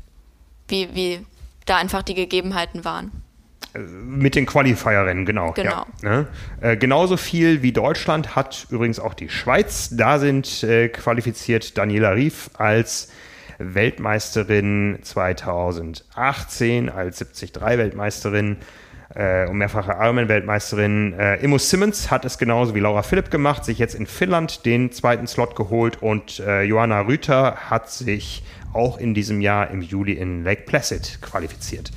Bei den Männern Rate mal, welches die größte Nation ist. Da ist es ein bisschen einfacher. USA, Genau, da sind die Amis mit aktuell neun von, oder abschließend. Wir gehen ja mal davon aus, dass die Qualifikation der Männer abgeschlossen ist. So hat es zumindest Ironman angedeutet, dass sich daran nichts ändern wird, auch wenn das Rennen verschoben ist. Die USA haben neun Startplätze und die zweitstärkste Nation, Deutschland. Deutschland mit Patrick Lange, Florian Angert, Jan Frodeno, Sebastian Kienle, Andi Dreiz und Andi Böcherer und Boris Stein. Und dabei bleibt es auch, denn wie gesagt, die Männerqualifikation ist abgeschlossen. Die drittstärkste Nation mit fünf Athleten sind die Australier und unsere Nachbarn aus Österreich und der Schweiz haben mit Michael Weiß und Jan van Berkel jeweils einen Athleten am Start. Ja. Also keine österreichische Frau, ein Mann, drei Schweizer Frauen, ein Mann und aus Deutschland sieben Männer und aktuell drei Frauen, aber wir haben ja noch ein Rennen. Und zwar hier vor der Haustür. Da, und zwar hier vor der Haustür. Blicken wir noch einmal kurz zurück aufs letzte Wochenende. Da gab es nämlich das letzte Quali-Rennen der Männer in Kopenhagen. Ja, wenn man es so verfolgt hat, ein Triathlon-Fest. Tolles Wetter, viele Zuschauer, keine Masken. So wie man es früher mal kannte. So wie früher. So in wie guten früher. alten Zeiten. Ja, welchen Weg Dänemark da geht, der unterscheidet sich ein bisschen von Deutschland. Ob der gut ist oder schlecht, wird man irgendwann sehen. Der Weg war auf jeden Fall der richtige für Lionel Sanders. Ähm, ja, äh, wurde er jetzt von seinem Coach geschlagen oder nicht? Man weiß es nicht. Also ich kann die ja beide nicht so ernst nehmen, wenn sie irgendwas von sich geben und es wirkt alles wie ein Scherz. Ja, also Cameron Worth hat das Rennen mit Streckenrekord und Radstreckenrekord gewonnen, nachdem Lukas Voigt vorher einen Schwimmstreckenrekord aufgestellt hat, am Ende nichts mehr mit der Entscheidung zu tun hatte, aber Cameron Worth hat das Rennen für sich entschieden. In 7 Stunden 46 Minuten vor Lionel Sanders. Das konnte Sanders egal sein, denn Worth hatte seinen Platz für Hawaii. Sanders hatte ihn noch nicht. Das war quasi so seine letzte Chance. Er hat sich ja entschieden im Sommer, nachdem äh, das alles nicht so gelaufen war, wie es äh, hätte laufen sollen. Äh, Lake Placid, die Quali verpasst. War es Lake Placid? Ja, ne? Ja.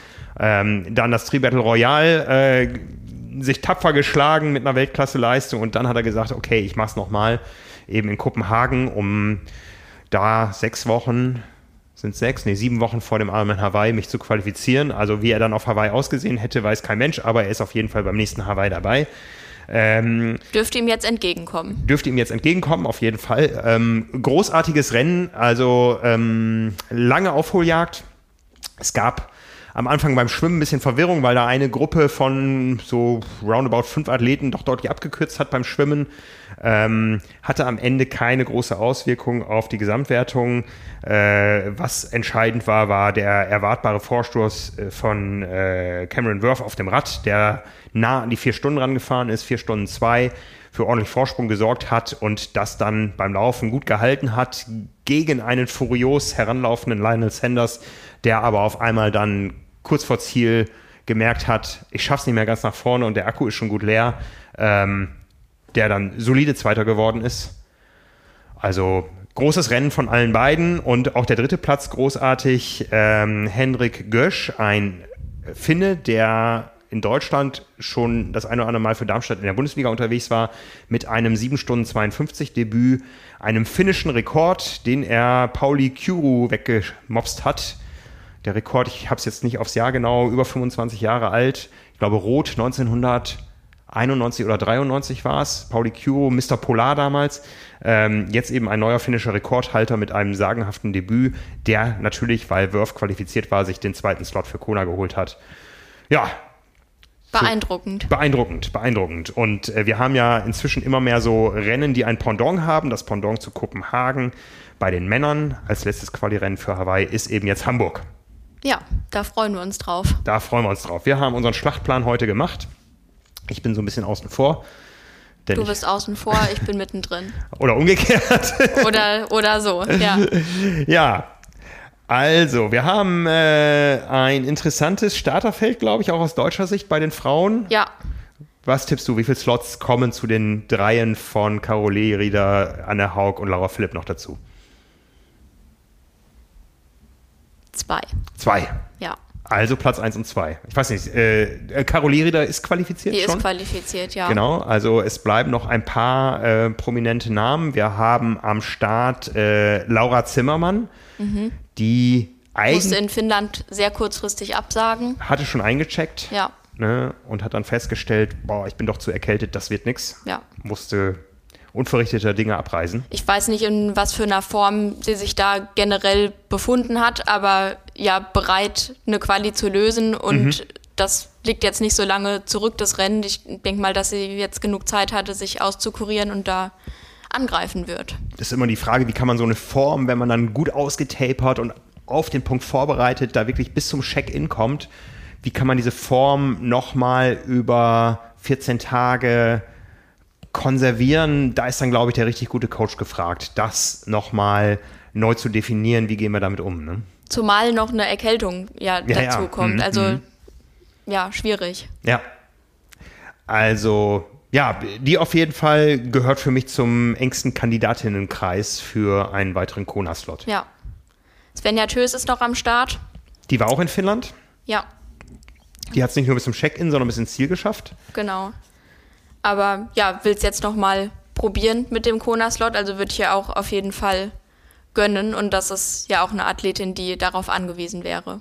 Bei aller Neutralität, die wir natürlich haben, also einer Svenja Tös, und das spricht jetzt nicht gegen die Konkurrenz, einer solchen Persönlichkeit gönnt man sowas einfach, oder? Ja, die ist einfach super sympathisch. Ja, also ich weiß noch, wie wir die live im Studio hatten am Ali E-Drive ähm, bei unserer Sendung Kona Daily und wie sie da fast in Tränen ausbrach, als sie über ihre Quali gesprochen Ja. hat, damals auf Cozumel.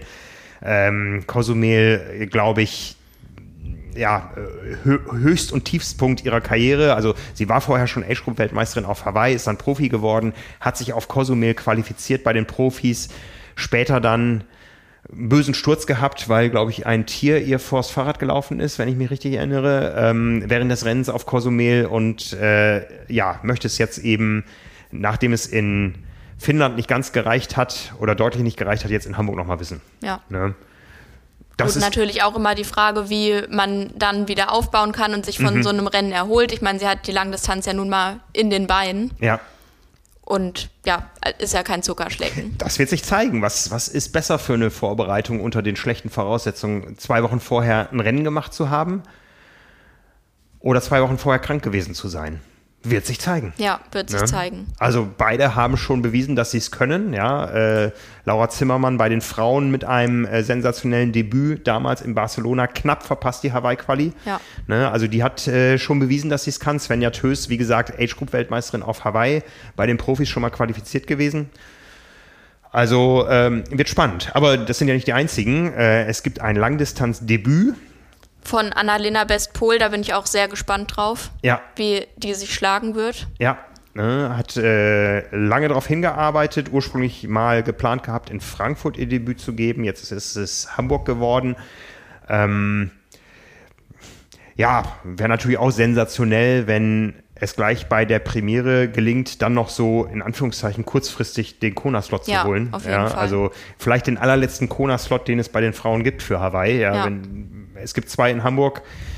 Ähm, Vielleicht reicht ein dritter Platz. Ja, ähm, ich weiß gar nicht, sonst scheinen nicht viele Qualifizierte im Rennen zu sein. Ähm, es gibt ein bisschen internationale Konkurrenz, aber eigentlich ist es gut für das Rennen in Hamburg, dass es doch der Fokus da mal wieder mehr auf den Deutschen liegt. Ja, also es ist eine schöne Bühne für Deutsche, sich ja, zu präsentieren. definitiv. Ne? Auch weil es nicht die absolute A-Riege ist, ohne denen jetzt zu nahe treten zu wollen. Mhm. Aber ich glaube, dass das das Rennen nochmal deutlich spannender macht. War in Frankfurt ja tatsächlich so ähnlich, dass es keinen absolut klaren haushohen Favoriten gab Mhm. und dadurch die Karten komplett neu gemischt waren. Ja. Und sowas erwarte ich jetzt eigentlich auch. Wie siehst du aus der Perspektive, dass nur Frauen in Hamburg starten? Ich finde das super. Wir haben äh, vorhin schon kurz drüber gesprochen. Ich hoffe, dass eine Frau auch wirklich als erste ins Ziel kommt und nicht ein Age Group Mann sich da vorbeimogelt, um es mal so auszudrücken. Also gebt Gas, Mädels. Ja, ich werde mich hier zurückhalten. Okay. Ja, ich, ich weiß, bei der, bei der Premiere. Machst du nicht unter neun Stunden, Äh, ja? Nein, mache ich nicht. Äh, Bei der Premiere 2017, ich glaube, da war der Rückstand, den wir Age-Gruppe auf die Profifrauen hatten, etwas geringer und ich habe auf dem Rad recht viele tatsächlich eingesammelt. Ähm, da habe ich aber auch besser Schwimmen trainiert. Also ich bin mir sicher, dass alle Profifrauen mindestens zehnmal so viele Kilometer in diesem Jahr haben wie ich mit meinen 18. Ähm, und ich glaube auch, dass das Profifeld dieses Jahr ein bisschen stärker ist. Also ich glaube, damals hat Daniela Semmler gewonnen äh, und die habe ich auch tatsächlich auf dem Rad nicht gesehen. Ich glaube, sonst habe ich sie alle gesehen. Ähm, aber es sind natürlich auch starke Age-Gruppe am Start. Ja. Alexander Siegmund möchte gerne in seiner Heimat, vielen bekannt als, als Socken-Sigi, der Mann hinter In Silence, der möchte, das wissen vielleicht manche gar nicht, dass der eben nicht nur Socken-Sigi ist, sondern auch einer der stärksten Age-Grupper hier im Norden auf der Langdistanz. Der hat äh, Rot schon die Age-Group-Overall-Wertung gewonnen. War er nicht auch schon in Hamburg bester Age-Grupper? Da ist er noch nicht gestartet. Der ist noch nie in Hamburg gestartet. Ja, dann wird es Zeit, dass er hier mal Ja. Also da auch bei all- aller Neutralität drücke ich auch sehr stark die Daumen. Ja, ähm, wir sind uns noch nicht so ganz sicher, wie viele Starter am Ende da sein werden. Irgendwo zwischen 1000 und 1500 werden es sein. Also da fehlen 1000 Starter, die sonst gekommen wären. Es fehlt aber auch sonst eine ganze Menge. Auch das wird ein Triathlon unter besonderen Bedingungen. Es fehlen Tribünen im Zielbereich, Zuschauer. Massagen, Duschen. Es wird anders. Hartwig Töne fehlt. Ja, der ganz besonders. Hartwig, ich habe nur deswegen so hart durchgezogen, weil ich von dir diese Worte hören wollte im Ziel. Ich hoffe, Till Schenk macht das genauso gut wie du.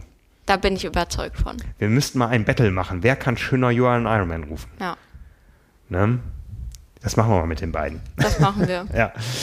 Ja, und es fehlen einige Starter, die gerne gestartet wären. Äh, auch darüber haben wir intensive Diskussionen geführt. Hamburg hat nämlich für die drei Events, die hier anstehen, die drei großen, die Cyclassics sind abgesagt. Übrig geblieben sind der Triathlon jetzt über die Ironman-Distanz, der Triathlon äh, in Verbindung mit World Triathlon, mit dem WTCS-Rennen auf der kurzen Distanz und der Marathon. Es gilt die G1-Regel, das heißt, es dürfen ausnahmslos nur Geimpfte starten. Ja, Und darüber ist viel diskutiert worden. Ähm, ja, es ist letztendlich ein Statement, das die Stadt Hamburg da abgibt. Ja, ähm, es fallen aber einige durchs Raster, die nichts dafür können. Ja, also genesen reicht nicht. Obwohl die medizinische Evidenz eigentlich sagt, von Genesenen geht genauso wenig Risiko aus wie von Geimpften. Ich, äh, ich persönlich stehe voll dahinter, dass jemand, der bewusst sagt, ich lasse mich nicht impfen, dass der eben später wieder zur Normalität zurückkehren kann, als alle, die sich in meinen Augen solidarisch verhalten. Äh, jetzt werde ich wieder gesteinigt wahrscheinlich in äh, Social-Media-Kommentaren, aber das ist meine feste Überzeugung, dass wir nur so weiterkommen. Aber es ist eben bitter, dass manche durchs Raster fallen.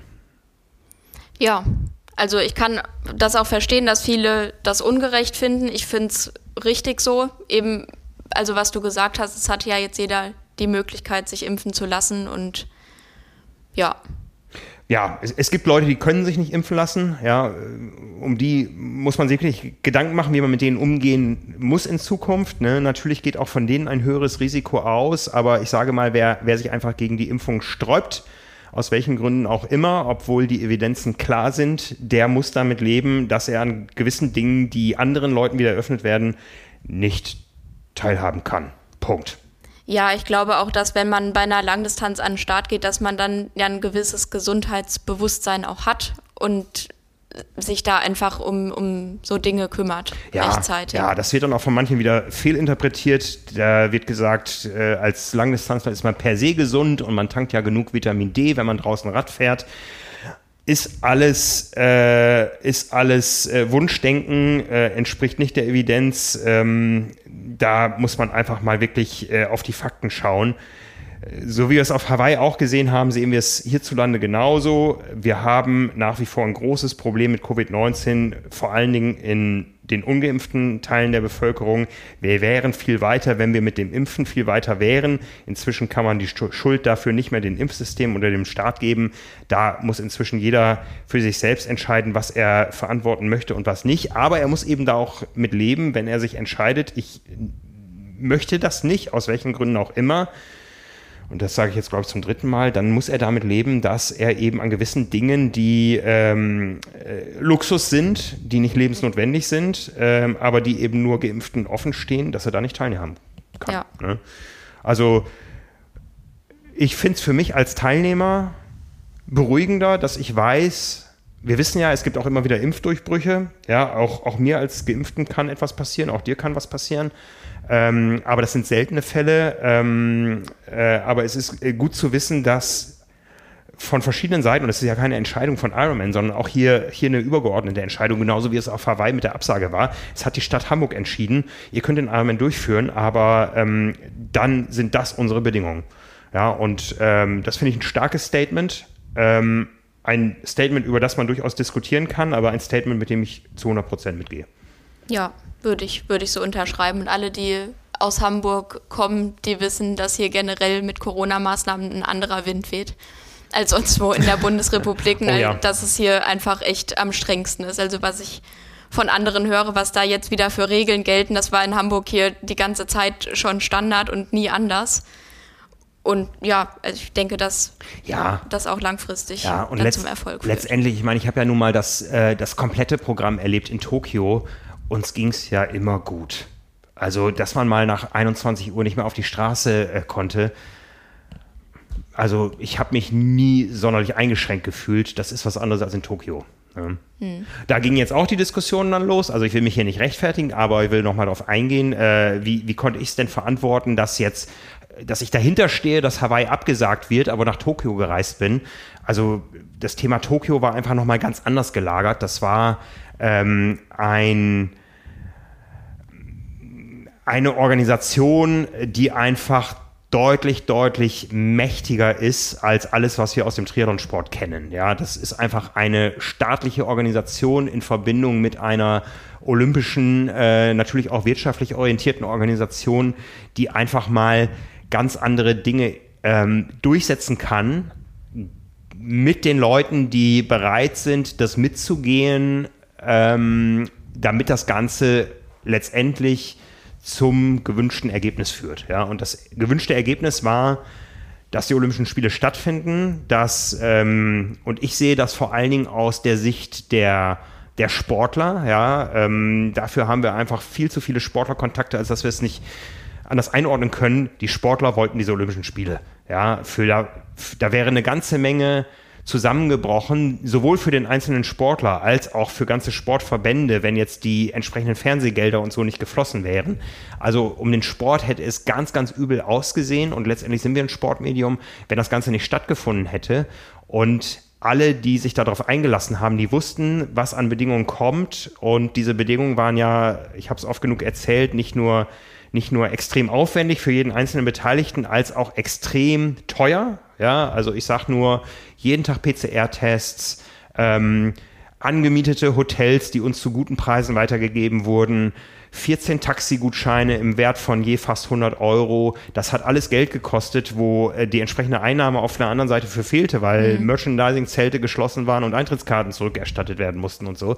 Ähm, das ist einfach mit Ironman nicht vergleichbar. Ja, man kann nicht sagen, nur weil Olympia stattgefunden hat, muss jetzt auch Ironman stattfinden oder nur weil ich, äh, nur weil ich ähm, für mich entschieden habe, ich fahre zu den Olympischen Spielen, muss ich auch dafür sein, dass der Ironman stattfindet. Also das ist alles, da, da, da, da darf man nicht Äpfel mit Birnen vergleichen. Äh, ich nee, das ist eine andere Größenordnung. Genau. Ich verstehe natürlich die Bedenken. Ähm, ich hätte nicht hinfahren müssen zu den Olympischen Spielen. Meine Einstellung war ja immer, ich fahre, wenn es stattfindet, weil es dann auch meine Aufgabe ist, darüber zu berichten und eben auch so die Dinge, die ich gerade erzählt habe, nach außen zu tragen.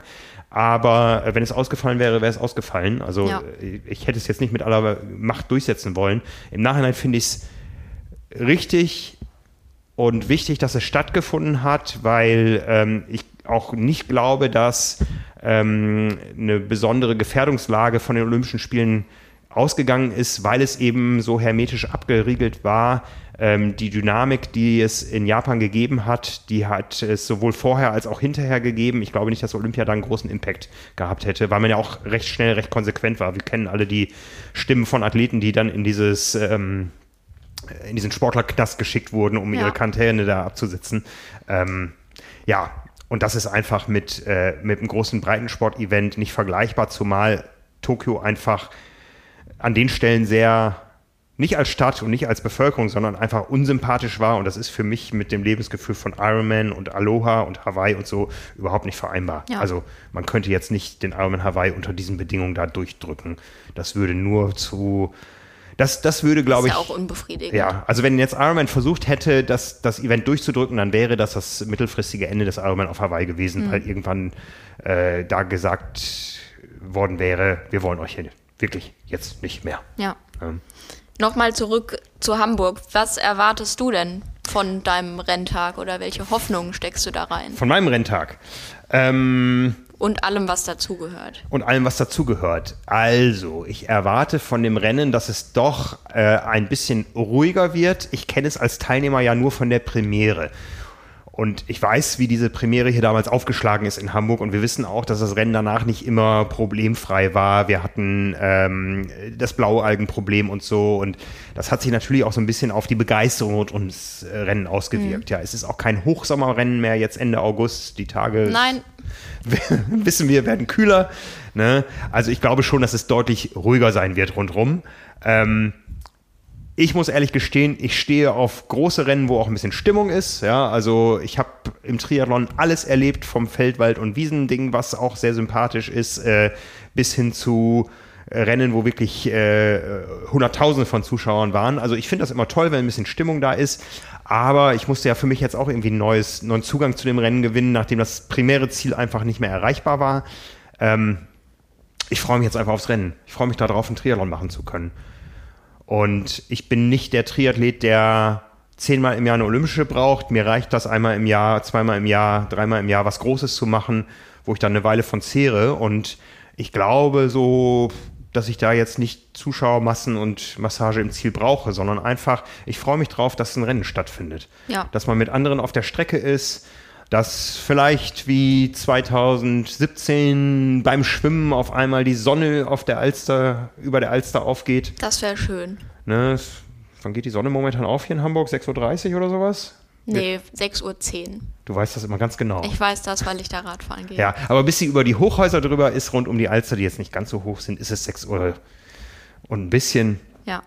Gut, wir Age-Grupper starten erst ab 6.45 Uhr. Also ich freue mich diesmal schon im Sonnenschein in die Alster springen zu ja. dürfen.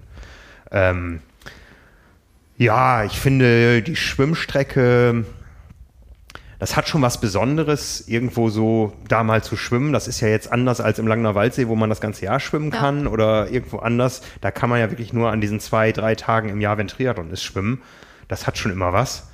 Ähm, äh, und dann äh, wir wissen alle, diese Radstrecke ist jetzt nicht landschaftlich höchst attraktiv. Und nicht besonders aufregend. Nicht besonders aufregend. Ähm, wer vom Schafezählen einschläft, sollte den Kopf noch etwas tiefer nehmen als Ja. sonst, ne? weil das sind die einzigen Attraktionen links und rechts. Ja. Ähm, sie ist dafür richtig schnell und da freue ich mich auch drauf. Ich glaube, ich habe noch nie ein Rennen auf einer so flachen Strecke über 180 Kilometer gemacht. Ich bin wirklich gespannt, was dabei rauskommt. Ne? Und ähm, ich freue mich auf die ersten 10 Laufkilometer. Vielleicht auch auf die ersten 20. Über das danach mache ich mir unterwegs Gedanken. Ja, da ist ja noch ein bisschen Zeit. Das siehst du dann. Genau, genau. Ne, ähm, ja, und ich freue mich einfach, es ist schon ein Geschenk, dass ein, ein Rennen dieser Kategorie und auf dieser Distanz in der Heimatstadt stattfindet. Also das ist immer noch was Besonderes.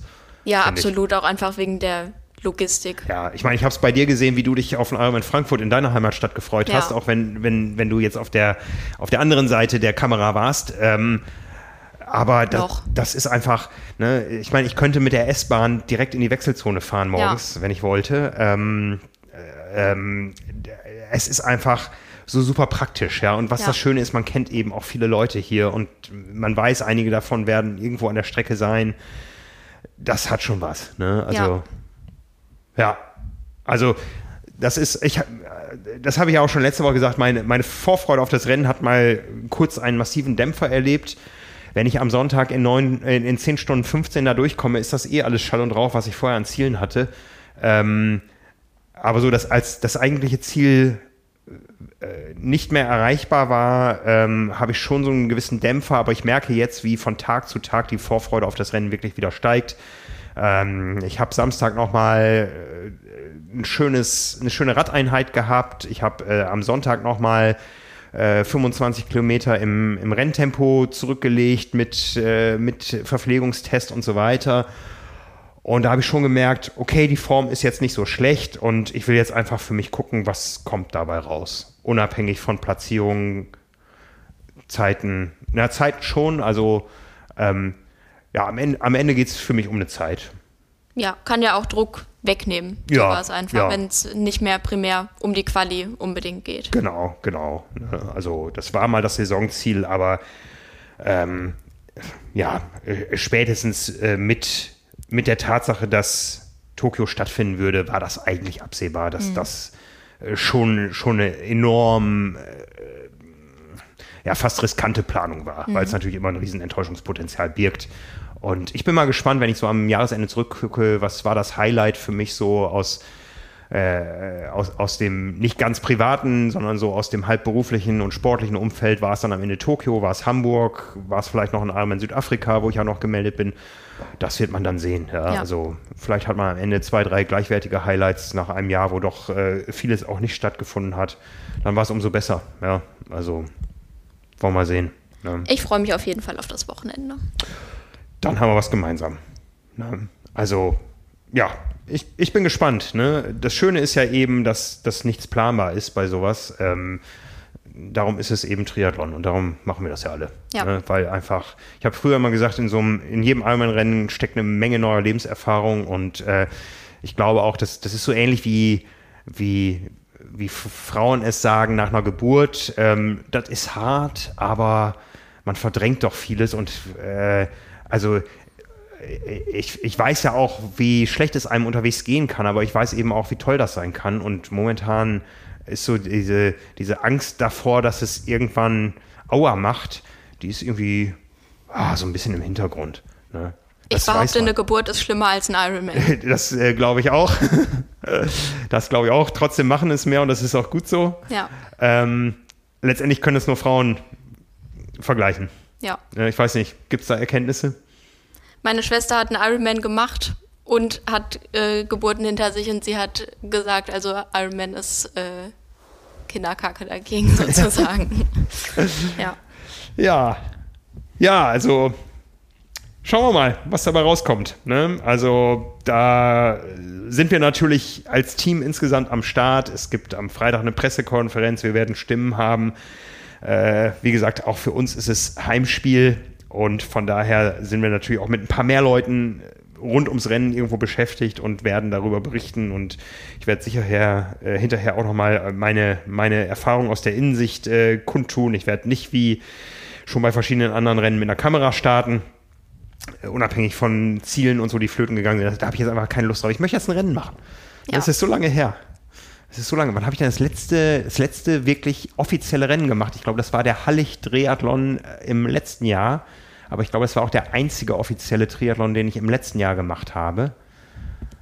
Es gab so wenig. Ne? Also von daher, und da, da schließt sich wieder der Kreis mit dem, was Christoph gesagt hat. Also ich bin auch dankbar dafür, dass es stattfindet unter allen äh, Bedingungen. Und ich sage jetzt nicht, oh, das wird aber doof, weil das und das nicht ist, sondern ähm, das weiß man, ja, das akzeptiert man. Man hätte ja überlegen können, gar nicht zu starten oder um eine Verlegung zu bitten oder was weiß ich, aber äh, die Bedingungen sind, wie, wie sie sind und von daher wird es ein hoffentlich einmalig unter diesen Bedingungen stattfindendes Ironman-Wochenende in Hamburg, aber man war dabei. Ja. Man kann hinterher sagen, man war dabei. Ja. Äh, so wie Felix Weichshöfer sagt, ähm, das erhofft er sich von Rot, was ja nächste Woche stattfindet. Am Ende werden alle irgendwann sagen, in diesem wilden Jahr 21, da war ich dabei. Und ich vermisse den Solarer Berg nicht. Ja, und ich werde die Kulbrandbrücke nicht vermissen. Also es sind besondere Zeiten und ähm, ja, wir stecken nicht den Kopf in den Sand, sondern wir stellen uns diesen Zeiten und von daher freuen wir uns drauf. Ja. Ne? Nächstes Jahr machen wir es dann umgekehrt. Dass ich starte? Ja, du machst ja erstmal Allgäu. Du hast ich mache ja erstmal Allgäu. Allgäu. Ja. ja, gut. Damit sind wir durch. Wir können noch hinweisen auf unsere Ausgabe 109, nein, 194. Das haben wir nämlich die letzte Woche komplett vergessen, weil so viel anderes anstand, über das wir gesprochen haben. Die Triathlon 194 ist draußen. Mit einer großen Vorschau auf die Ironman 73 WM in Utah, wo noch nicht feststand, dass sie etwas kleiner wird. Dafür wird es in der 195 garantiert keine Vorschau auf den Ironman Hawaii geben. Wir haben uns viele andere Sachen dafür einfallen lassen, ja. an denen wir gerade arbeiten. Ne? Äh, dein Thema zum Beispiel, um mal schon ein bisschen Darf zu spoilern. Darf ich das schon anteasern? Darfst du schon anteasern. Ja, ihr könnt euch äh, darauf freuen, dass ich euch von der veganen Ernährung überzeugen möchte. Nee, das äh, klingt jetzt so ein bisschen missionarisch. Das soll es auf gar keinen Fall okay. sein. Es geht darum, wenn ihr da Bock drauf habt, wie ihr das bestmöglich angeht, ohne Leistungseinbußen befürchten zu müssen. Ja. Ja, da bin ich sehr gespannt drauf. Ich sage jetzt mal fast, ich lasse mich mal drauf ein. Ich sage dir nicht wie lange, aber ich werde den Artikel lesen und dann werde ich dich noch tausend Fragen fragen. Deal. Machen wir es so? Gut machen wir es so. Ne? Also man muss einfach. Ihr habt es alle gehört. ihr habt es alle gehört. Man muss einfach. Darf ich das Datum selber bestimmen? Ja. ich habe das, glaube ich, sogar schon mal einmal kurz durchgezogen. Es hat mir nicht geschadet. Einen Tag? Nee, schon ein bisschen länger und äh, ich sag mal, mein Fleischkonsum insgesamt ist auch deutlich, deutlich äh, gesunken, ohne dass ich jetzt Vegetarier oder Veganer wäre. Aber ähm, ich glaube, das gehört zur Erfahrung eines aktiven, gesundheitsbewussten Menschen dazu, dass man das mal ausprobiert haben muss, oder? es schadet auf jeden Fall ja, nicht, wenn man es ja. eben vernünftig macht und ja. da ich meine, ich nie, euch niemand, was an die Hand geben niemand. Niemand muss etwas, aber ich, ich fände es eine interessante Erfahrung, das mal, ähm, mal zu gucken, ob man wirklich was spürt. Ja. Ne? Und äh, das ist ja eh so meine große Vermutung bei allem, was wir auch eben über Hawaii gesagt haben. Ähm, ich glaube, dass wir eine, eine Corona-Pandemie irgendwann überstanden haben werden, aber ich glaube schon, dass sich daraus äh, neues Nachhaltigkeitsbewusstsein entwickeln wird. Egal, ob es jetzt ähm, unser Verhalten auf Hawaii betrifft oder oder äh, vegane Ernährung oder alles, was mit Klima zu tun hat. Ich meine, wir sind ja auch nicht immer Vorbilder in allem, was wir tun, indem wir viele bunte Bilder von den Kanarischen Inseln und Trainingslagern posten. Ähm, letztendlich muss da jeder für sich seinen eigenen Weg finden. Aber ich glaube schon, dass das Thema Nachhaltigkeit das nach Corona-Thema wird und werden muss. Das wäre wünschenswert. Ja. Das werden wir aber heute nicht mehr in aller Tiefe ergründen können, aber es wird uns begleiten. Von daher machen wir für heute mal einen Punkt drunter, oder? Ja, würde ich auch sagen. Gut.